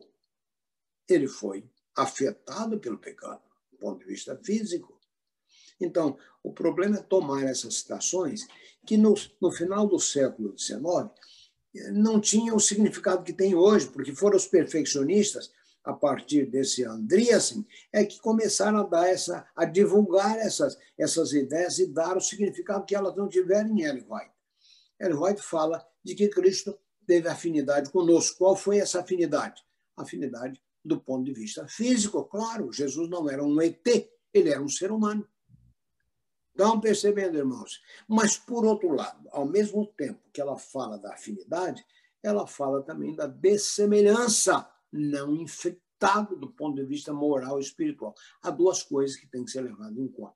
Quando você apresenta esse argumento que é irrefutável, nos escritos de Ellen White, eles dizem, ah, mas isso aí é hibridismo. Falou, bom, se isso é hibridismo, que maior hibridismo é, a gente é, encontraria do que o fato de que Cristo, o humano e o divino, se, se eh, conjugaram, se eh, houve uma convergência entre eles. Então, essa conversa é novamente algo uh, de quem não uh, está pensando corretamente. Então, eu volto a repetir: nos textos de Ellen White, eu me lembro uma ocasião de que alguém, não me lembro, não sei exatamente de onde, se do Paraná, se do Mato Grosso, ele havia sido infatuado com citações de Ellen White e ele me escreveu dizendo que ele queria trocar figurinhas comigo. Ele queria me convencer da ideia de que, segundo alguns textos de Ellen White, Jesus era exatamente como nós. Quando, nesses textos, onde ela afirma a convergência de Cristo com a humanidade, ela está falando do ponto de vista físico, claro. Repito, ele não era nenhum ET, nenhum marciano. Ele foi um homem. Um homem. Já viram aqueles que querem, é, que, que dizem que para ser um ser humano, Jesus tinha que ser exatamente tentado. Eles tomam um texto de Hebreu, tentado de todas as formas. Como alguém pode ser tentado de, de todas as formas? Essas são, essas são os, as noções, os hebraísmos da Bíblia, como é que Jesus poderia enfrentar as mesmas tentações que todo ser humano? Comece perguntando: bom, ele era homem ou mulher? Claro que era homem. Então, as, será que então as mulheres deveriam dizer: ah, bom, mas então se ele era homem, ele não pode me entender, porque ele não sabe o que é TPM? Ele era solteiro ou casado? Não, ele era solteiro, porque o casamento fez parte da sua missão. Então, o casado pode dizer, ah, então ele não pode me ajudar, porque ele, ele não sabe o que significa ter uma mulher chata ou uma sogra chata. Estão percebendo? Jesus não poderia uh, se enfrentar cada tentaçãozinha em cada aspecto. Então, você tem que entender que a tentação ela tem dois ângulos. Um é esse de caráter geral e o outro específico. Jesus, Jesus venceu a tentação ligada à essência do pecado. Entendeu? É por isso que ele pode nos ajudar. Porque ele venceu o pecado do ponto de vista essencial. Partilhou afinidade conosco do ponto de vista físico. Mas, por outro lado, Ellen White também fala da dessemelhança de Cristo, em alguma daquelas citações que já vimos, ele não foi infectado do ponto de vista moral e espiritual. Muito bem, podemos avançar, pastor. Muito bem, então nós falamos da doutrina das confusões perfeccionistas. Uma delas, com relação ao pecado. Segunda, com relação à natureza é, de Cristo na encarnação. Claro que se Cristo foi exatamente como nós, eles concluem que, é, sendo ele vitorioso, então nós então podemos ah, também vencer como? É, nós, irmãos, não vencemos como Cristo venceu. Nós vencemos porque ele venceu. Percebem? Nós não vencemos como Cristo venceu. Nós vencemos porque ele venceu. E dois outros aspectos. A segunda, segundo aspecto tem a ver, com a doutrina da salvação. Perfeccionistas são confusos com relação. Eles parecem crer que a salvação é por imitação do modelo. Então, tal essa ênfase. Eu não nego que Cristo é um modelo. O apóstolo Pedro diz isso aí. Mas antes de ser um modelo, ele é o nosso substituto. E por isso eles falam tanto de reproduzir o caráter de Cristo perfeitamente. Essa citação aparece, acho que no livro, eu não coloquei nas minhas notas aqui, mas uh, essa citação de reproduzir perfeitamente o caráter de Cristo aparece no livro é, Maiores Cursos de Cristo, acho que na página 69. Reproduzir Cristo aguarda é, que a sua igreja reproduz o seu caráter. Mas na compreensão perfeccionista, representar ou reproduzir o caráter de Cristo é ser vegetariano, é, é, não tomar Coca-Cola. Não estou dizendo que essas coisas são boas. Estou dizendo que repre, reproduzir perfeitamente o caráter de Cristo é reproduzir como o próprio livro, é, Palavra de Jesus, afirma. Tem que ver com reproduzir o seu caráter de amor. E ela diz, de fato, nesse livro aí, nas páginas 400, acho que 23, por aí, ela diz que essa será a última manifestação eh, de Deus eh, na igreja, que a igreja reproduz o caráter de Cristo em termos do seu amor, do seu interesse. Interessante. Nós ficamos, né, como vamos eh, mencionar no outro, na outra classe, essa preocupação com os periféricos. Claro, ser vegetariano é muito bom, não beber Coca-Cola também é bom, mas reproduzir o caráter de Cristo é muito mais do que isso aí. Ah, essa compreensão de reproduzir o caráter de Cristo, eu digo, ela é mais hinduísta, ah, hinduísmo mais representa o hinduísmo do que o cristianismo. Nós não somos salvos por imitação. Irmãos, precisamos colocar isso na nossa cabeça. A salvação não é por imitação nós não vencemos como Cristo venceu, mas vencemos porque ele venceu. A vitória dele sobre a essência da tentação é que torna possível a nossa vitória. Muito bem, então eu não vou falar mais muito sobre a doutrina da salvação, mas ela, é, os perfeccionistas fazem uma confusão entre justificação e santificação. O mesmo erro da Igreja Católica Medieval, que foi combatido por Lutero, que vem desde os dias de Agostinho. Perfeccionistas gostam de acusar a Igreja de serem seguidores do, da doutrina católica. Bom, eu diria o contrário. Eles é que representam melhor igreja, as doutrinas uh, do catolicismo. Então, uh, Justificação não pode ser confundido com santificação. As duas coisas não se separam, mas elas não são, não são idênticas. E, finalmente, a questão da escatologia. Outro aspecto de má compreensão perfeccionista. Os perfeccionistas defendem a vitória do pecado a ponto de não mais precisarmos de Cristo. Isso é verdade se você ler o livro uh, 1888, reinterpretado, de Roberto Inland. Alguns dias atrás, um pastor aqui, acho que do Rio Grande, aqui do, do uh, Mato Grosso do Sul, me telefonou pedindo a fonte, eu mandei para ele, não me lembro agora de memória, mas no livro 1888, reexaminado, ele chega a dizer que nós chegaremos a um ponto que não precisaríamos mais de Cristo. Imagina que heresia maior do que essa. Robert Millen, ele costumava ah, espancar os púlpitos onde ele pregava e dizer, perguntando de forma retórica: quando deixaremos de precisar de Cristo? Respondo a ele: nunca, nunca deixaremos de precisar de Cristo. Ah, e nesse caso, eu digo, a santificação tem o mesmo efeito do pecado, nos separa de Deus. Se você se torna tão santo a ponto de não viver, não precisar mais de Cristo, então ah, essa a santificação tem o mesmo efeito do pecado, separou você dele. Isso não é ensino da Bíblia. Ah, nós não encontramos isso nas Escrituras. Na verdade, é o contrário. É, próximo slide, pastor. Deixa eu ver se o que eu quero dizer está lá ou se eu vou dizer sem estar, é, dependendo das minhas anotações. Não, acho que não. Ah, essa noção, essa noção de que nós, de uma última geração perfeita, absolutamente perfeita, é, ela não vem das escrituras, ela vem da cabeça de M.L. Andreasen, da década de 50 você tem que lembrar que, nesse tempo, né, alguns evangelhos começaram a estudar os adventistas para ver se os adventistas faziam parte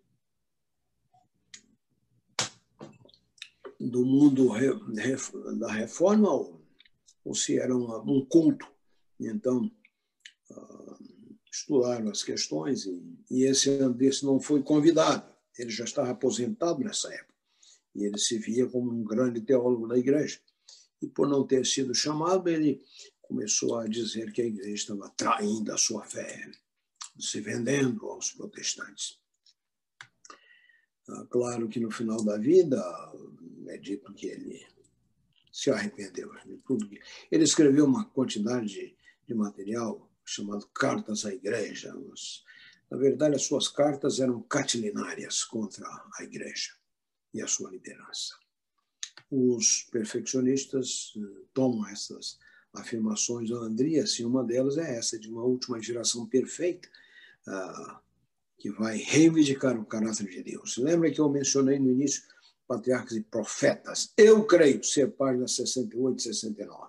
Se eu estiver errado, eu vou buscar a página para vocês e passo no outro momento, ou o pastor Antônio Mário dê uma olhadinha no patriarcas e profetas, onde Ellen White é, fala das duas razões pelas quais Cristo eh, assumiu a condição humana. Primeiro, ela diz que ele veio para salvar a raça eh, do pecado. Em segundo lugar, ela diz que ele veio para ah, reivindicar o caráter de Deus.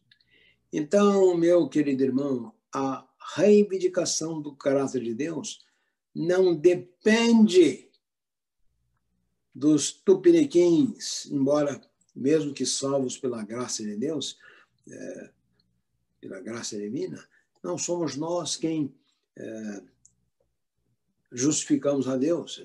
Os perfeccionistas dizem que é, nós, a última geração, vai reivindicar o caráter de Deus. Irmãos, não somos nós que justificamos a Deus, é Deus que nos justifica e a justificação do caráter de Deus, de acordo com Patriarcas e Profetas, páginas 68 e 69, salvo engano nas páginas, ela, ela diz que essa reivindicação do caráter de Deus foi feita há dois mil anos atrás, pelo único homem perfeito que viveu no planeta Terra, o homem-deus. Não somos nós que justificamos a Deus, é Deus que nos justifica. Ele vai diz aí, enquanto enquanto reinar Satanás, teremos de subjugar o próprio eu e vencer os pecados que nos assaltam. Enquanto durar a vida, não haverá ocasião de repouso, nenhum ponto em que possamos atingir e dizer: alcancei tudo completamente. Santificação é resultado de uma obediência que dura a vida toda. Isso quer dizer que em nenhum momento vamos alcançar esse estágio de impecaminosidade absoluta. Estaremos sempre? Estaremos sempre em luta contra o pecado. E sabe por quê? Porque quando você mais se aproxima do ideal, o ideal se, eh, se reprojeta para mais longe e você é deixado com a compreensão de que cheguei, mas não cheguei. Há muito, há muita terra para ser é, conquistada, que será deixada na vida cristã. E eu acho que essa é a essência da vida cristã. É, essa atitude de permanente submissão a Deus e de, e de estar continuando ao seu lado, de alcançar novas vitórias.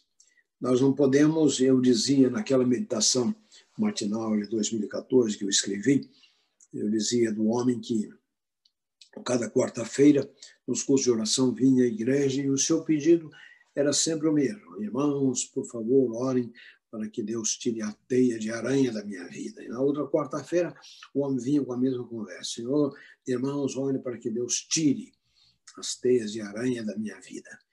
Em uma ocasião, então, muitas quartas-feiras depois da mesma oração, uma irmãzinha já eh, cansada com a mesma conversa, ela disse: Senhor, é, mata a aranha na vida eh, desse irmão.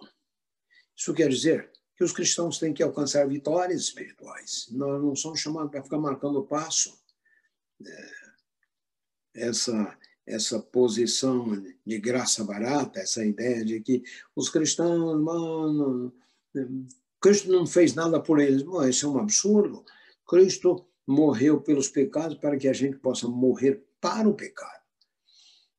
Mas com essa compreensão de que a nossa luta é permanente, a cada dia estaremos uh, enfrentando novas batalhas, novos desafios, e, claro, com uh, a perspectiva de novas vitórias. Eu coloquei aí em cima o que, que a Bíblia quer dizer por perfeição? Uh, a página anterior, pastor, essa aí. Mateus 5, verso 48. Serem vós perfeitos como perfeito é o vosso Pai Celestial. Esse texto tem que ser entendido à luz de Lucas, que é o texto paralelo, Lucas 6, verso 33. Mateus diz, serem vós perfeitos, Lucas diz, serem vós misericordiosos. Então, perfeição na Bíblia é, a partir da própria a partir da própria do próprio termo grego perfeição na Bíblia é um estágio de amadurecimento maturação na fé ser vós perfeitos em Mateus ser vós é, ser vós misericordiosos em Lucas há uma convergência, convergência entre essas duas ideias a verdadeira perfeição na vida cristã é a manifestação do Espírito de Cristo. Essa é a nossa vitória final, que não é alcançada através de ginásticas né, de compreensão humana. Perceberam o que eu quis dizer? 548, serem vós perfeitos, ele tem que ser lido à luz de Lucas 6, 36, que é a mesma a versão é, de Lucas do Sermão da Montanha. E lá em vez de perfeitos, sede vós misericordiosos. Sede vós misericordiosos. E Jesus disse que, bem-aventurados misericordiosos, porque Deus terá misericórdia deles. Extraordinário texto. Uh, enquanto reinar Satanás, nós teremos que subjugar o próprio eu e vencer os pecados que nos assaltam. Enquanto durar a vida, não haverá ocasião de repouso, enquanto uh, nenhum ponto em que nós possamos atingir e dizer: Já alcancei tudo completamente. O grande Paulo, enquanto a mim, irmãos, não julgo ter alcançado. Não é isso que Paulo disse? não julgo ter alcançado. Quando você fala desse texto, esses perfeccionistas, eles dizem que, bom, essa aí, isso era verdade para os dias de Paulo, mas não é verdade para hoje. Mas que tipo de, de, de, de afirmação é essa? Deus tem, então, duas normas, uma que foi para o passado. Eu volto a repetir, e posso mandar, pastor Antônio Mário, posso mandar para vocês um uhum. estudo que eu fiz há algum tempo dos 144 mil, tudo aquilo que é dito deles, que na boca deles não houve engano, mentira, isso aqui, tudo isso é dito dos santos de todas as épocas, desde o dia de Sal, dos Salmos, eh, de Isaías, o apóstolo Paulo, que fala frequentemente aos líderes da igreja. Então, eh, Deus não tem nenhum grupo de elite, tropa de elite, 144 mil. 144 mil estarão vivendo em dias mais uh, conturbados, sem dúvida, mas não quer dizer que eles são deles se exige uma justiça maior. Afinal, a justiça deles, dos 144 mil, é a mesma justiça que é oferecida a todo aquele que crê em Cristo. Próximo slide, então, estamos terminando. A santificação e alterofilismo. Eu incluo isso aqui porque para muita gente, santificação é como você levantar pesos, né? vai se tornando forte, forte. Eu tenho lá no, lá no, no NASP um amigo lá, uma bola, uma bola é um africano, alto, forte, o peito daquele sujeito é, é quase uns 80 centímetros.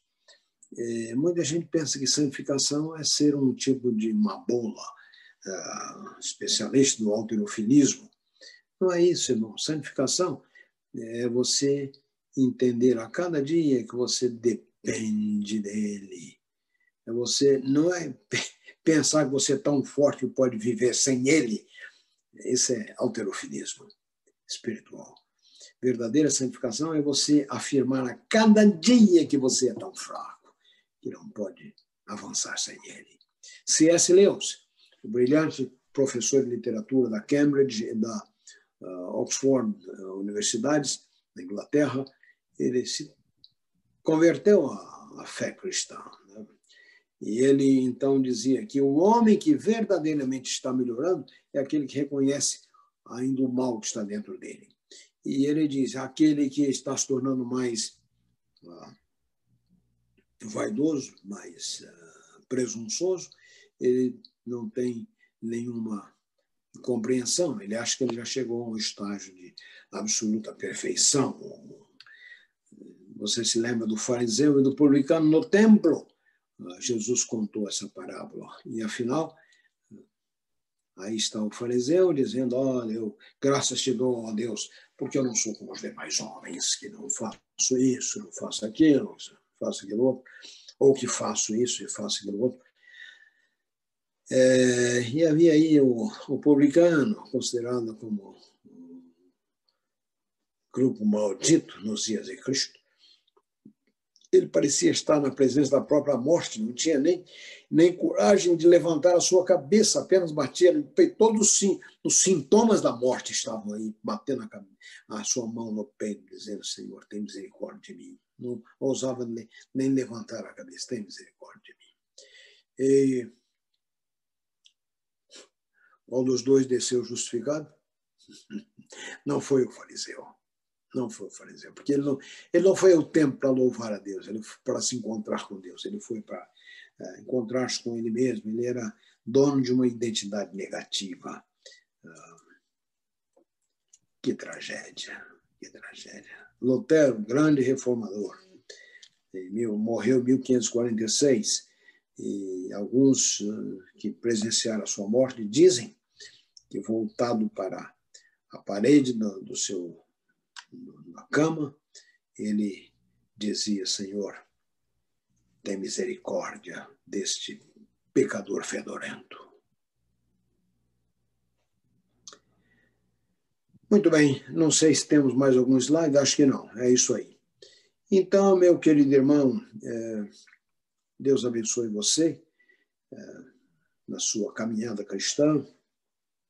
Deus esteja ao seu lado, busque honrar a Deus naquilo que você faz e viva.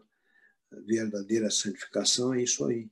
aproximação de Cristo e distância do pecado. É isso aí. Nós cremos em santificação bíblica. Você quiser saber quem são os santos da Bíblia, os perfeitos da Bíblia, observe os modelos. Jó. Jó que chega a dizer: se eu disser que sou perfeito, não serei, não serei aceito perante ele.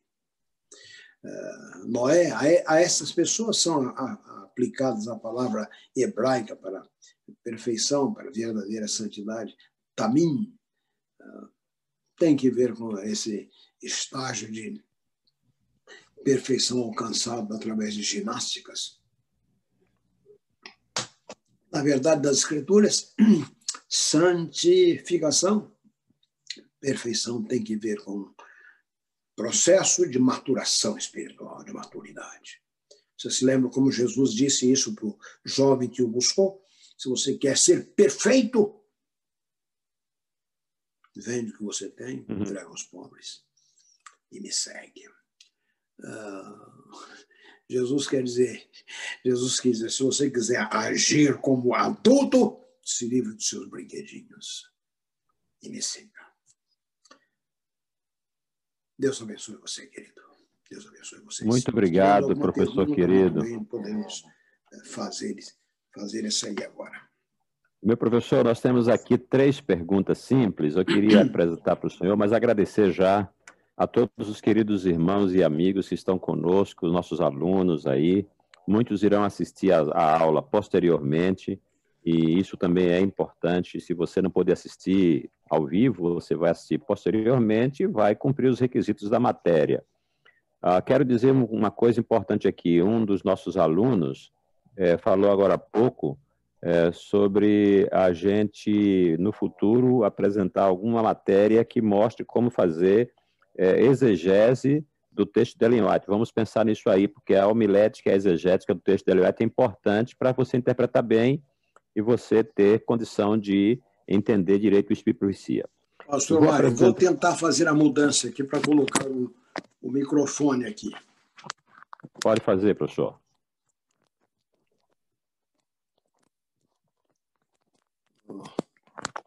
E aí, tá me ouvindo? Senhor me ouve? Eu ouvindo ouço bem, me ouve também?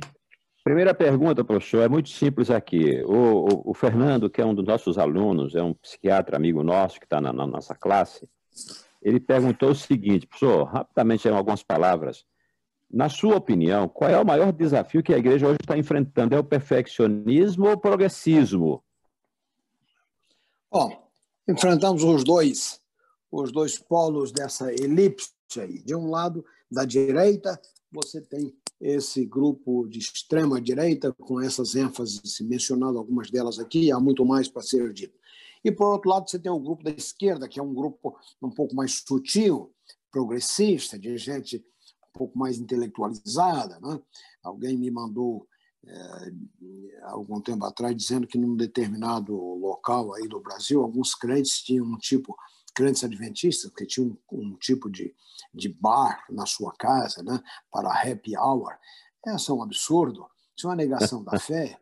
Né? Então, os que seguem a moda, os cristãos são chamados para representar a Cristo, e não é tentar justificar a aceitação de Cristo através da graça com aquilo que Bonhoeffer dizia ser graça barata.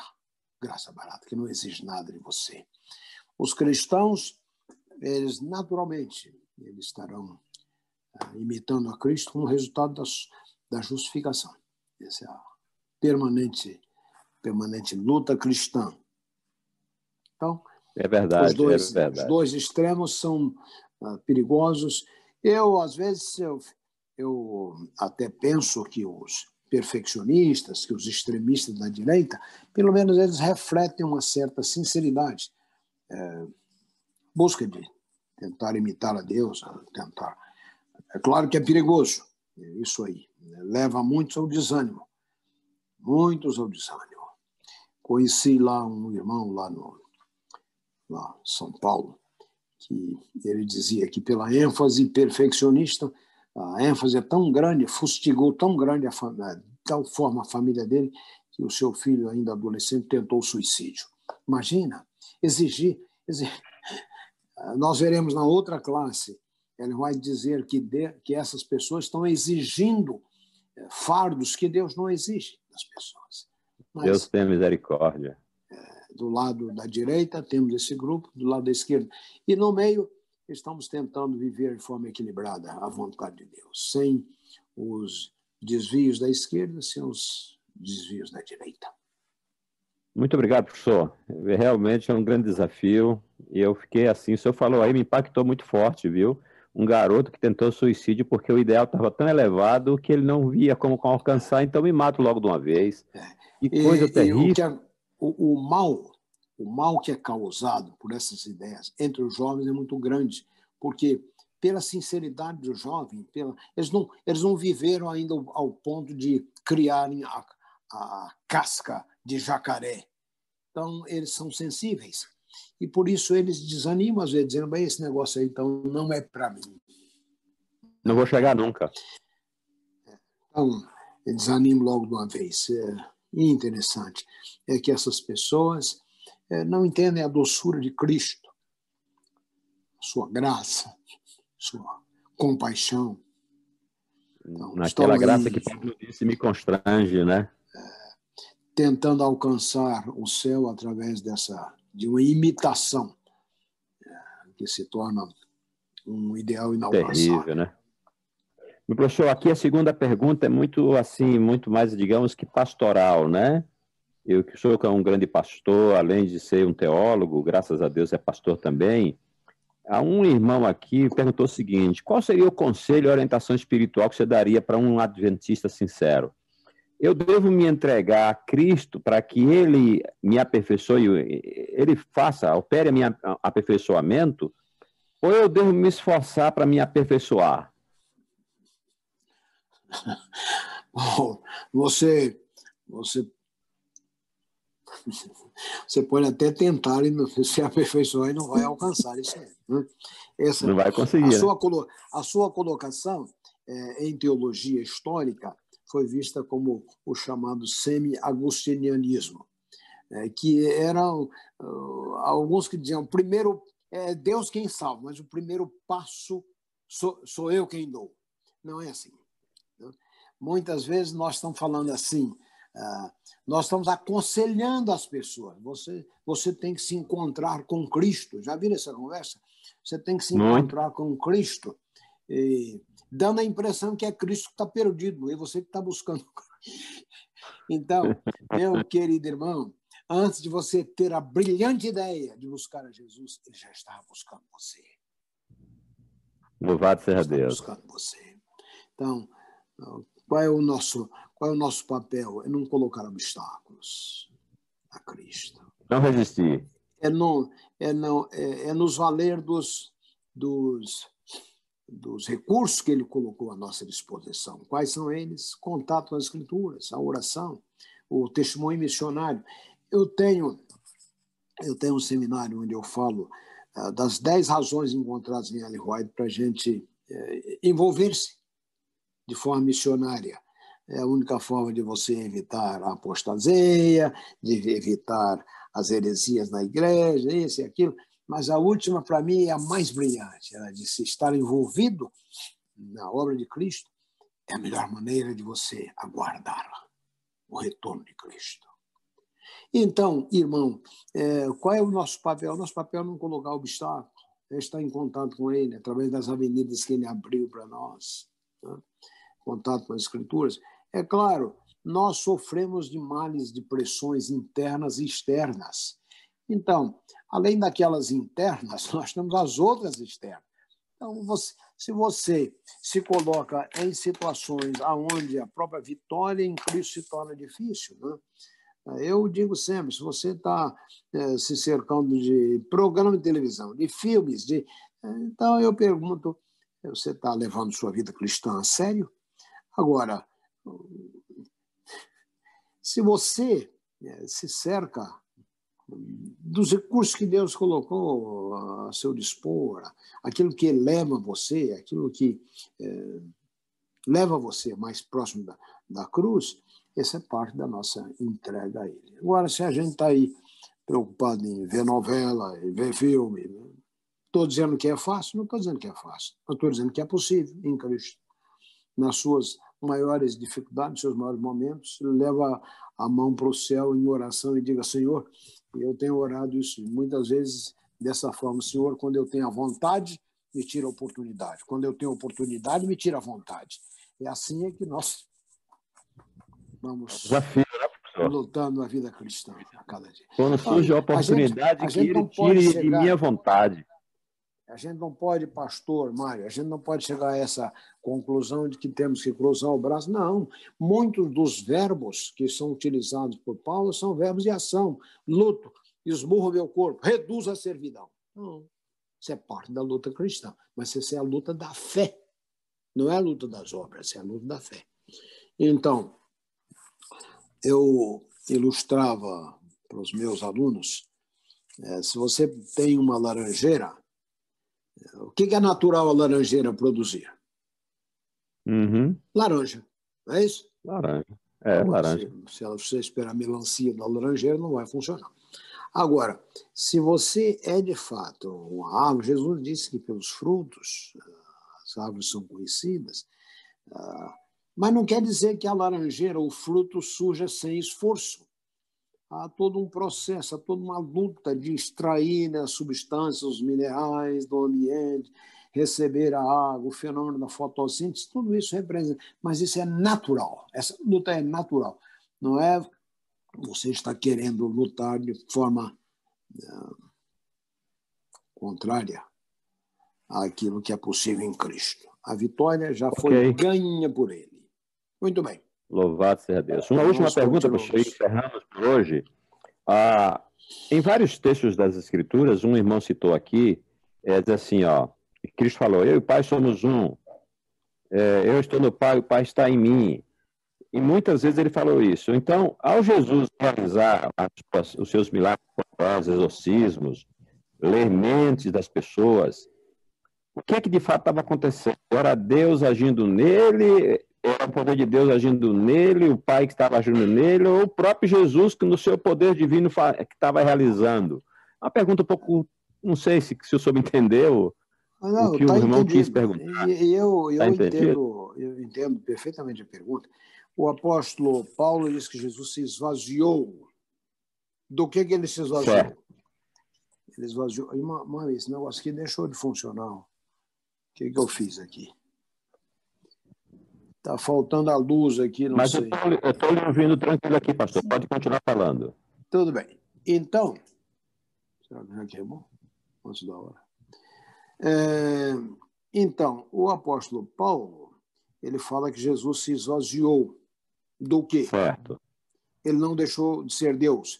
Ellen White, Ellen White em 123, em 123 é, textos, é, quando ela descreve o que Cristo deixou por nós, ela diz que ele deixou o seu trono, deixou as suas vestes reais, a coroa, a sua posição de comandante das hostes é, divinas, mas ela nunca disse que ele deixou de ser Deus. Ele Verdade. não usou a sua divindade. Agora, se por outro lado você pensar que ele precisou de usar o seu poder divino para fazer o que ele fez, você tem, tem que lembrar que Jesus não fez nada que os profetas não tenham feito. Até a ressurreição de alguém, se você encontra ou, ou estudar o Antigo Testamento, vai descobrir que Elias e Eliseu fizeram a mesma coisa. Então, é, de que poder ele dependeu? Nós não podemos não podemos uh, divorciar Cristo da sua divindade. Agora, ele não usou a sua divindade. Por outro lado, o que ele fez foi feito pelos outros profetas do Antigo Testamento antes dele. E claro uh, que ele é o profeta, ele é o profeta por excelência. Então. Ok. Louvado seja Deus, professor. Professor, muito obrigado. Nós estamos encerrando a aula de hoje. Próximo domingo nós vamos estar continuar nosso nosso mesmo horário de sempre, pessoal. Todos estejam conosco. Obrigado, professor, pela sua excelente Bem, aula, exposição maravilhosa. Eu queria concluir já agora pela manhã agradecendo a Deus pela, pela sua vida e, e agradecendo a Deus pelos nossos alunos. Nós vamos nos encontrar no domingo que vem para mais discussões assim preciosas como esta.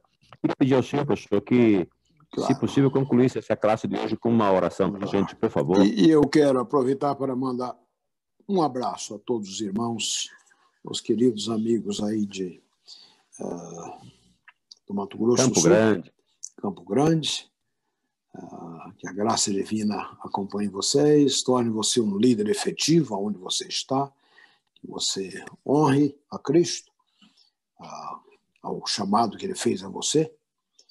E o nosso chamado é esse, é de utilidade. Eu eh, mencionei eh, numa formatura de eh, teologandos no passado, há uns dois anos atrás, fui o pastor, fui o pregador para eles, e eu disse que os dois dias mais importantes da sua vida, e eu repito para você, querido irmão presente nessa classe, os dois dias mais importantes da sua vida. Primeiro, o dia que você nasceu. E segundo, o dia que você descobrir por que você nasceu. Entendeu? E as duas coisas têm que ver com a ação divina. Deus chamou você, Deus chamou você à vida e o chamou com um propósito que você seja um instrumento poderoso dele, aonde você estiver. Sua família, em primeiro lugar, na sua igreja, no seu trabalho. Muito bem, vamos, vamos orar então, vamos orar? queridos. Deus de graça e poder, Deus infinito, Deus de misericórdia, Deus altíssimo.